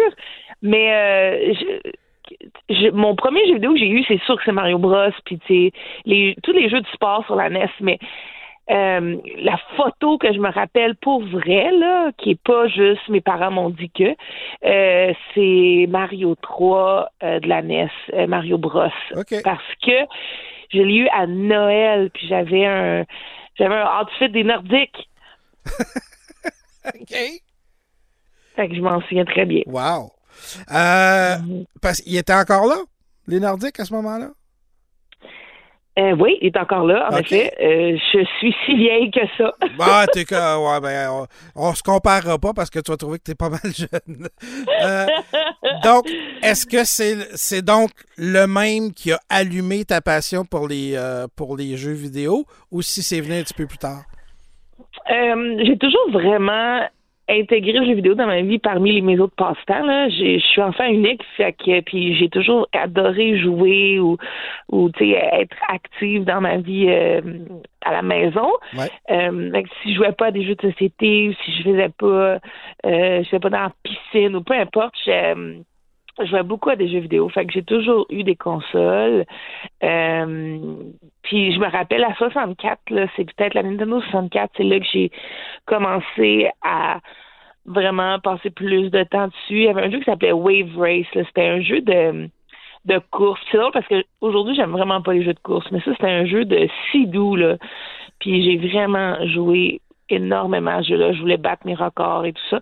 Fait que j'ai toujours un- eu un peu une personnalité type, euh, je dirais, euh, addictive, là, compétitive euh, depuis, depuis que je suis très jeune. Est-ce que tu avais. parce que dans ma génération à moi, les jeux vidéo, c'était plus une affaire de gars. Euh, Est-ce que tu avais beaucoup d'amis E, euh, S, qui jouaient aux jeux vidéo ou tu étais un peu à part? Euh, ça dépend des, des, des moments dans ma vie, mais je sais quand j'étais très très jeune, je faisais des euh, des sleepovers où on allait Ouais. louer euh, la Nintendo 64 avec des jeux, puis on jouait toute la nuit. Euh, je me rappelle aussi, mon père avait fait tous les magasins de la ville pour trouver Super Mario Kart. Puis il avait acheté une copie. Ouais. Ouais, il avait acheté une copie déjà usée dans une place où tu devais la louer. Il avait comme bribé un, un, un gars. Puis euh, euh, ça, c'était ma, ma fête de 6 ans. Là, on avait joué à Super Mario Bros. euh, Wow. euh, Super Mario Kart. Fait que, avec mes amis de filles très jeunes, on jouait à des jeux vidéo, mais je dirais qu'à l'adolescence, c'était plus vraiment le cas. Là. OK. Je- quand est-ce que tu as fait le, le- Un, quand est-ce que tu as fait le switch vers, en- en- vers le- l'ordinateur? Parce que tu as joué plus professionnellement, sur, professionnellement pardon, sur ordinateur, je pense. Mhm. Ouais. Euh, quand est-ce que tu as fait le, le switch et que tu t'es dit, oh, c'est quelque chose que je pourrais faire plus professe- euh, officiellement, professionnellement, d'autre que juste que ce soit un passe-temps ou un divertissement? Hum, je pense que j'ai fait le switch à l'ordi euh, à la fin des années 90, de- début des années 2000, euh, parce que j'avais déjà les SimCity. Euh, le Sims est sorti en 2001, je pense, puis je l'ai eu la journée de la sortie. Fait que, tu sais, j'avais déjà un ordinateur là, mais euh, c'est euh, c'est vraiment au secondaire que j'ai commencé à jouer à des jeux euh, multijoueurs parce qu'on n'avait pas vraiment Internet en réseau. Vrai. Euh, c'est pour les plus jeunes qui nous écoutent, euh, fallait que nos parents soient pas au téléphone pour qu'on aille sur Internet, des choses comme ça. Fait que les gens en réseau, euh, ça fonctionnait C'était pas bien, compliqué, ouais. C'était très compliqué. Fait que euh, j'allais dans des euh, dans, dans un land center à Beauport, euh, actually, qui s'appelait le Dream City. Ouais. Je suis allée euh, quand j'étais au secondaire 5. Donc, euh, j'allais là pour jouer en réseau. Puis c'est là que j'ai découvert euh, Counter-Strike, dans le fond. OK. Et c'est là que tu as commencé à dire Oh, je pourrais pousser plus loin. Comment tu te démarques au départ par rapport aux autres joueurs? Qu'est-ce qui fait que tu as dominé? Ben, j'étais vraiment pas bonne. OK? J'étais pourrie. euh, tu peux, tu sais, c'est comme n'importe quelle activité très compétitive quand tu commences à jouer. euh, euh, si tu joues surtout avec des bons joueurs, Ouais. ben, t'es t'es vraiment en arrière. Mais euh, j'ai j'ai comme euh, j'ai eu la piqûre. Je me suis j'ai j'ai comme jamais lâché. Puis à un moment donné, je me suis rendu compte qu'il y avait des tournois. euh, euh, ben, féminin international. Euh, je pense que le premier tournoi féminin international était en 2003. Moi, j'ai commencé en 2003. Fait que c'est comme si toutes les étoiles se sont alignées. Puis euh, j'ai vu ce tournoi-là, puis j'ai dit, hey, j'aimerais vraiment ça y aller un jour, puis représenter le Canada. Donc, tu t'es mis à pratiquer plus? Ouais, exact. Là, je me suis mis à pratiquer plus, à aller faire des petits tournois au Québec, un peu partout. Euh, c'était soit dans les sous-sols d'église ou dans des euh, cafétérias de cégep. Puis, euh, avec le temps, j'étais allée à Toronto, allée à New York, puis ça a commencé comme ça tout petit. Puis, euh, à un moment donné, ben, mon plus gros tournoi, je dirais, en 2005, j'ai fait un tournoi à Barcelone, puis un tournoi à, à Paris. Mais tu sais, ces deux tournois-là, c'est moi qui, qui ben, tous les tournois dans ce temps-là, c'est moi qui débourse toutes les frais. C'est ça que j'allais te demander, ouais, si c'était comme Ouais. ceux qui font du patin ou, ou tout autre Exact. sport euh, compétitif, euh, on s'occupe de nos dépenses pour participer au tournoi. Ouais, dans le temps, il y avait pas beaucoup de qualifications faites par les compagnies de jeux vidéo, puis c'est toi qui payais pour tout. Là. Je pense qu'aujourd'hui, ça a extrêmement changé. En fait, euh, euh, il doit pas vraiment pas en avoir autant des gens qui, tu sais, qui dépensent pour voyager pour faire leur euh, leur euh, leur tournoi, parce que les tournois, ils, ils supportent beaucoup plus les joueurs, mais euh, il y a 21 ans, là, c'était vraiment toi qui payais. Euh, donc, mes parents devaient m'aider à, à, à- m'aider pour mes études. Ouais. Il a fallu que je prenne des choix à un moment donné. Ben, je peux plus faire les compétitions, mes études, puis mon travail. C'est qu'est-ce qu'on qu'est-ce qu'on fait en famille. Puis euh, donc on a eu des, des, les mêmes choix. Euh, je, je, compare beaucoup ça à des joueurs de tennis version mini là. Ouais. Euh, quand on a décidé qu'est-ce qu'on faisait avec tout ça. Là. Mais la différence entre une Stéphanie Harvey qui veut jouer à Counter-Strike puis un, un joueur de, de, de tennis qui veut œuvrer dans le tennis, le tennis est beaucoup plus reconnu depuis très longtemps. Est-ce que tes parents trouvaient à un moment donné que c'était. Est-ce qu'ils considéraient ça comme pas sérieux ou euh, j'imagine que non, puisqu'ils ont fini par, t'appuyer, mais ça a-tu pris du temps avant qu'ils acceptent que oui, ça pouvait être une, euh, une discipline relativement sportive qui pouvait mener quelque part? Hmm. C'est comme une question complexe. Je dirais que au départ, euh, ils comprenaient pas comme tout le monde en 2003, mais ça a été très rapide le, le changement euh, de d'idée parce que ouais. au moins d'attitude parce que dans le fond, euh, je comm- j'allais avoir 18 ans, je pense que j'étais j'avais 16 ou 17 ans, puis euh, j'avais j'avais dit à mes parents si vous me laissez pas y aller, j'y vais quand même. puis ils m'avaient dit ben tu peux pas y aller. Fait que j'ai dit OK, j'y vais quand même. Fait que tu sais j'avais j'avais pas été super responsable, j'avais pas été travailler ce week-end-là, j'avais été à mon tournoi, puis j'avais juste dit tu sais je veux plus ça que n'importe quoi dans ma vie. Ouais. Fait que tu sais, vous êtes comme sur le bateau ou vous l'êtes pas, puis si vous l'êtes pas, ben moi je le fais quand même. Fait que Wow. j'ai puis c'était comme la première fois dans ma vie que je donnais un, un genre d'ultimatum, puis c'était c'était même pas un gros tournoi, là, c'était juste un tournoi, euh, me semble que c'était genre au centre de foire à Québec, mais c'était tout Tu petit y là. tenais quand même. Euh, Tu y tenais quand même. Ouais, exact. Puis euh, mes parents, ils avaient comme, à partir de ce moment-là, euh, c'est comme si ça allait tout changé parce que là, ils ont dit, OK, elle le fait quand même. Euh, notre autorité ne fonctionne pas dans cette situation-là. Et Euh, donc, clairement dédié vraiment euh, à ça. Donc, euh, ouais. ça peut être rassurant aussi pour un parent. Ouais, c'est ça. Fait que si on va aller voir c'est quoi à la place, puis il était venu à l'événement euh, tout seul. Là, je les avais pas invités. Il était allé voir un peu le monde. Puis il m'avait comme, je pense qu'il m'avait comme, euh, je serais pas surprise s'il m'avait euh, spy là. Il m'avait épié. Euh, mais à partir de ce moment-là, euh, ça allait vraiment tout changer. Ils ont Donc, compris l'importance de ça pour toi. le Mais ça veut bonheur pas dire qu'ils n'ont pas eu des craintes Non, non. euh, tout au long. Sauf que c'est vraiment intéressant parce que quand j'ai écrit un livre il y a deux ans maintenant, puis euh, mon père il l'a lu, puis il était complètement abasourdi parce qu'il disait mais voyons donc que tu dis dans le livre que j'étais toujours supportée, que j'ai jamais eu de crainte et tout ça, mais dans le fond, là, moi, je paniquais pendant toutes tes études, je paniquais pendant quand t'as lâché ta job et t'es allé vivre à LA, j'ai paniqué quand t'as...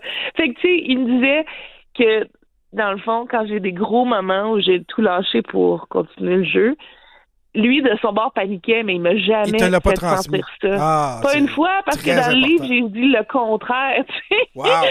Fait que euh, c'était vraiment un, super beau moment dans notre vie où on s'est rendu compte que, tu sais, il a tellement été...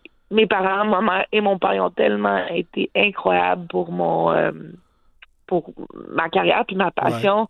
Puis juste ma vie en général, parce que même quand il avait peur, il me disait, vas-y, fonce. Mais dans le fond, eux autres, ils avaient vraiment peur. OK. J'allais me planter. Fait qu'ils gardaient ça pour eux autres. Ils t'ont pas transmis leurs craintes, ce qui est très, très, très Ouais, important. exact. Fait que je trouve ça vraiment, vraiment extraordinaire. Wow. T'as œuvré, euh, j'en parle au passé parce que j'ai l'impression que tu fais d'autres choses, mais tu me corrigeras. Euh, t'as été, t'as œuvré professionnellement dans le jeu vidéo pendant combien de temps en tout? Euh, je dirais que ma carrière professionnelle a été 16 ans. Euh, Quand même. J'ai été, là, ça fait 21 ans, je suis dans le e-sport, ce qu'on appelle dans Counter-Strike. Ouais. Euh, mais je dirais que depuis 2019, là, je compétitionne plus beaucoup. J'ai eu une petite, euh, une petite renaissance quand le jeu Valorant est sorti. Pendant quelques mois, j'ai compétitionné, puis j'ai même eu des bons résultats, mais euh, je pense que pour ma...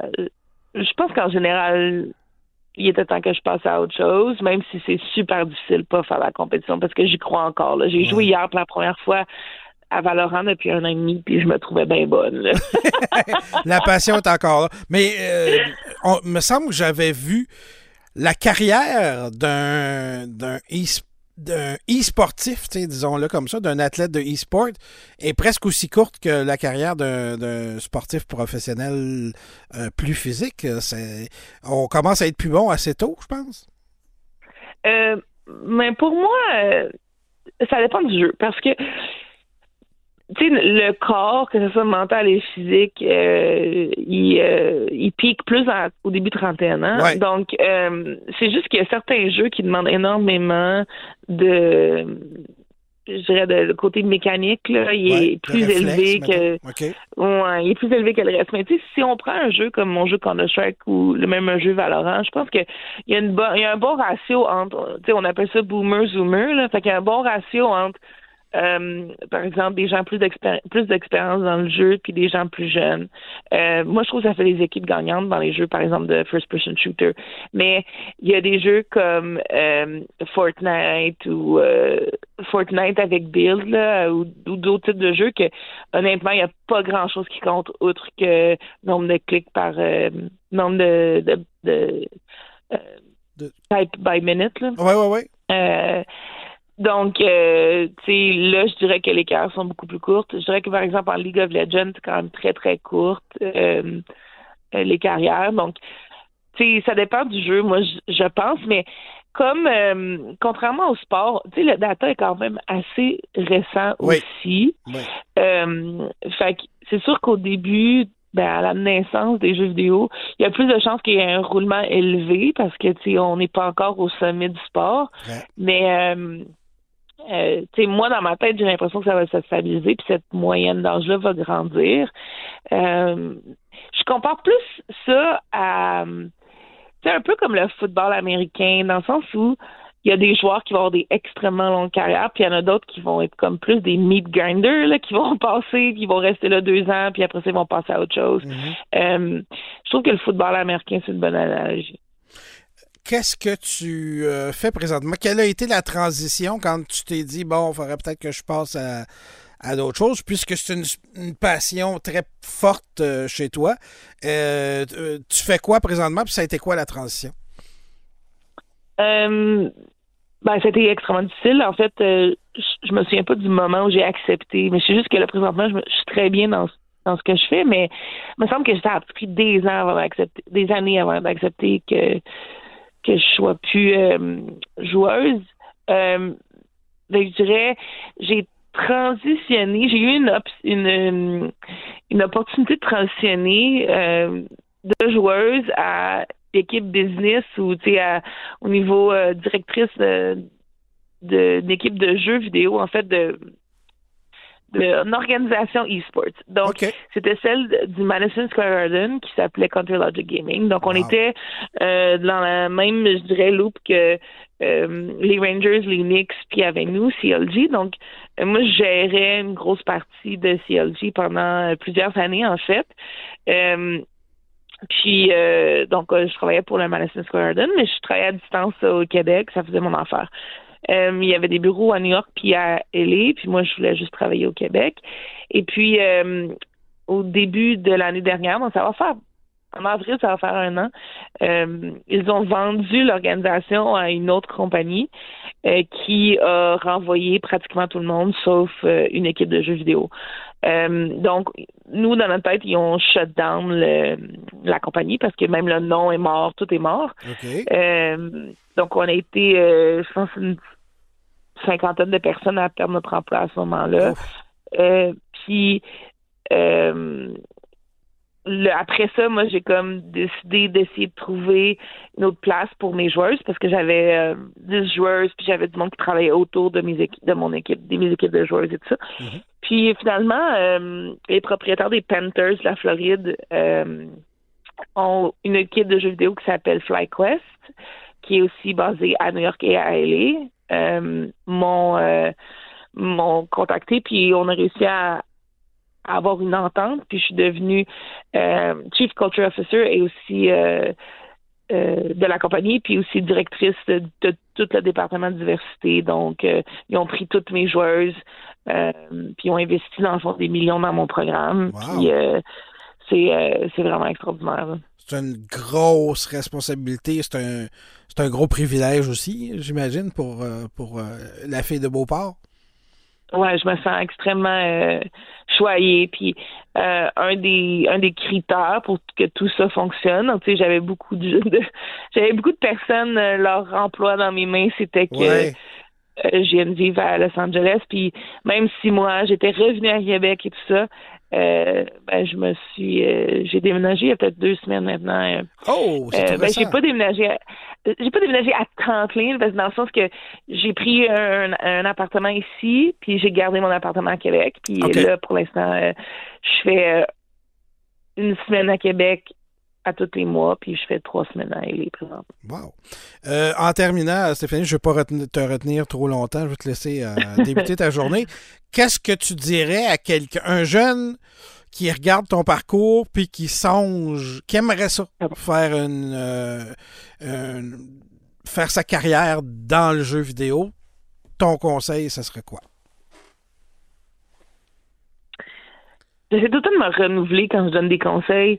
Euh, celui aujourd'hui, je vais dire euh, je pense que ce qui est important, c'est que tu t'épanouisses dans ce que tu fais. Donc, si euh, présentement, ça veut dire mettre beaucoup d'œufs dans ton panier, euh, de, de devenir pro dans le jeu vidéo, tant mieux. Fais-le, lâche pas, donne tout, puis tu sais, il faut vraiment pas laisser tomber. Par contre, il faut toujours avoir, euh, moi, j'ai toujours dit là, que apprendre euh, et devenir comme quelqu'un de plus complet t'aide dans euh, dans ton panier. Tu sais, ça veut dire que moi, par exemple, j'ai toujours continué mes études, j'ai fini mon diplôme et tout ça. Même si je sais, je dirais 80% de mon temps dans le jeu vidéo, euh, je continuais à avancer à côté dans certains domaines. Tu pas négligé Euh, la base. Ouais, exact. Pour avoir une bonne base. Puis maintenant, c'est payant parce que si j'avais pas mes études, puis si j'avais pas tout mon mon mon mon, mon éducation puis mon mon travail aussi dans l'industrie du jeu vidéo, j'ai quand même travaillé très longtemps pour Ubisoft Montréal, puis j'aurais jamais l'emploi que j'ai là aujourd'hui juste par mon mon mon expérience de jeu vidéo. Donc euh, on sait jamais ce qui va se passer dans le futur, fait que c'est pas nécessairement d'avoir des oreillettes à court terme, mais c'est de continuer à essayer de, de, de, de- poursuivre nos rêves, mais en se mettant un, un bon bagage à côté aussi pour que une fois que le rêve peut-être est terminé ou une fois si on a une opportunité à côté du rêve, on peut se rendre compte que hey, j'aime vraiment ça, faire ça, je reviendrai peut-être jamais professeur professionnel, mais j'aimerais vraiment devenir euh, euh,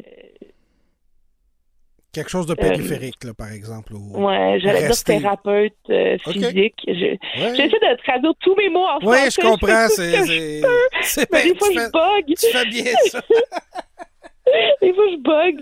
Mais ouais, c'est. Donc, euh, euh, thérapeute physique pour euh, un, un, un joueur athlète, ou peu importe. Ouais. Un athlète. Ok. Fait que, tu sais, c'est- ça peut être des, des, des travails connexes qui sont super intéressants. Donc, on sait jamais si on peut marier notre passion avec un, un travail qu'on a appris en même temps. là. Ben écoute, Stéphanie, c'est très impressionnant ton, ton parcours, encore plus que, je, que ce que, ce que je, que je connaissais déjà. Euh, merci beaucoup pour le temps. Félicitations. Puis euh, je te laisse aller prendre ton café si t'en prends. Ah non, je me retourne me coucher, moi, pour une heure. J'apprends ma sieste. Ben correct. Merci de l'avoir interrompu. Bye bye. Salut, Steph. Malgré euh, le fait d'avoir eu deux invités, malgré la longueur de cet épisode, euh, merci d'être là jusqu'à la fin d'ailleurs, on a juste euh, gratté la surface du monde du jeu vidéo. On y reviendra plus tard dans le podcast Les Geeks. On va entre autres parler de rétro gaming à un moment donné. Je sais que c'est très, très, très populaire. Parlant de rétro gaming, si vous cherchez des trucs des fois, on ne sait pas quoi acheter euh, aux geeks dans notre entourage parce qu'on a l'impression qu'ils ont tout. Euh, vous cherchez par exemple un truc très très cool. Il y a une console Pac-Man, une console d'arcade de Pac-Man en Lego qui est absolument magnifique. Euh, vous allez trouver tout ça et bien d'autres produits dérivés euh, chez l'Imaginaire. La boutique L'Imaginaire, de site web. Si jamais vous n'avez pas de boutique L'Imaginaire dans votre secteur, ce qui m'étonnerait, mais quand même, ça peut arriver, ben, il y a leur site web imaginaire.com où vous trouverez euh, tout ça. Il y a des livres de stratégie pour certains jeux. Si euh, vous voulez vous améliorer, ben, au lieu de me regarder euh, jouer, ce qui vous améliorera pas beaucoup votre jeu, euh, ben, consultez des livres de stratégie. Et euh, je vous parlais en tout début de podcast de films qui vont sortir. Deux des plus attendus, c'est la suite de Sonic. Sonic a été un énorme succès au cinéma. Et moi, qui m'intrigue encore plus, c'est l'adaptation du jeu vidéo Borderlands de Eli Roth qui va paraître au mois d'août, je pense. Voyez-vous, si vous voulez savoir la bonne date, justement, et les autres films adaptés de jeux vidéo, parce qu'il va en avoir de plus en plus, euh, si vous voulez voir les bonnes dates, ben, consultez le magazine Mon Ciné que vous retrouvez dans tous vos cinémas indépendants euh, locaux. Et il y a le site web, évidemment, monciné.ca. On se revoit au prochain épisode. Vous grillez des guimauves à la perfection au-dessus d'un feu de camp qui crépite dans la nuit. Les flammes se reflètent et dansent sur la carrosserie illustrée de votre nouvelle Toyota qui se recharge dans le crépuscule. Une cigale chante à votre oreille. OK, lui, c'est un maringouin. Mais une chose est sûre, c'est que l'aventure vous appelle et que c'est l'occasion rêvée avec la vente étiquette rouge présentement en cours chez Toyota. Profitez-en pour magasiner votre BZ4X 2024. Visitez achetermatoyota.ca ou un concessionnaire Toyota du Québec dès aujourd'hui.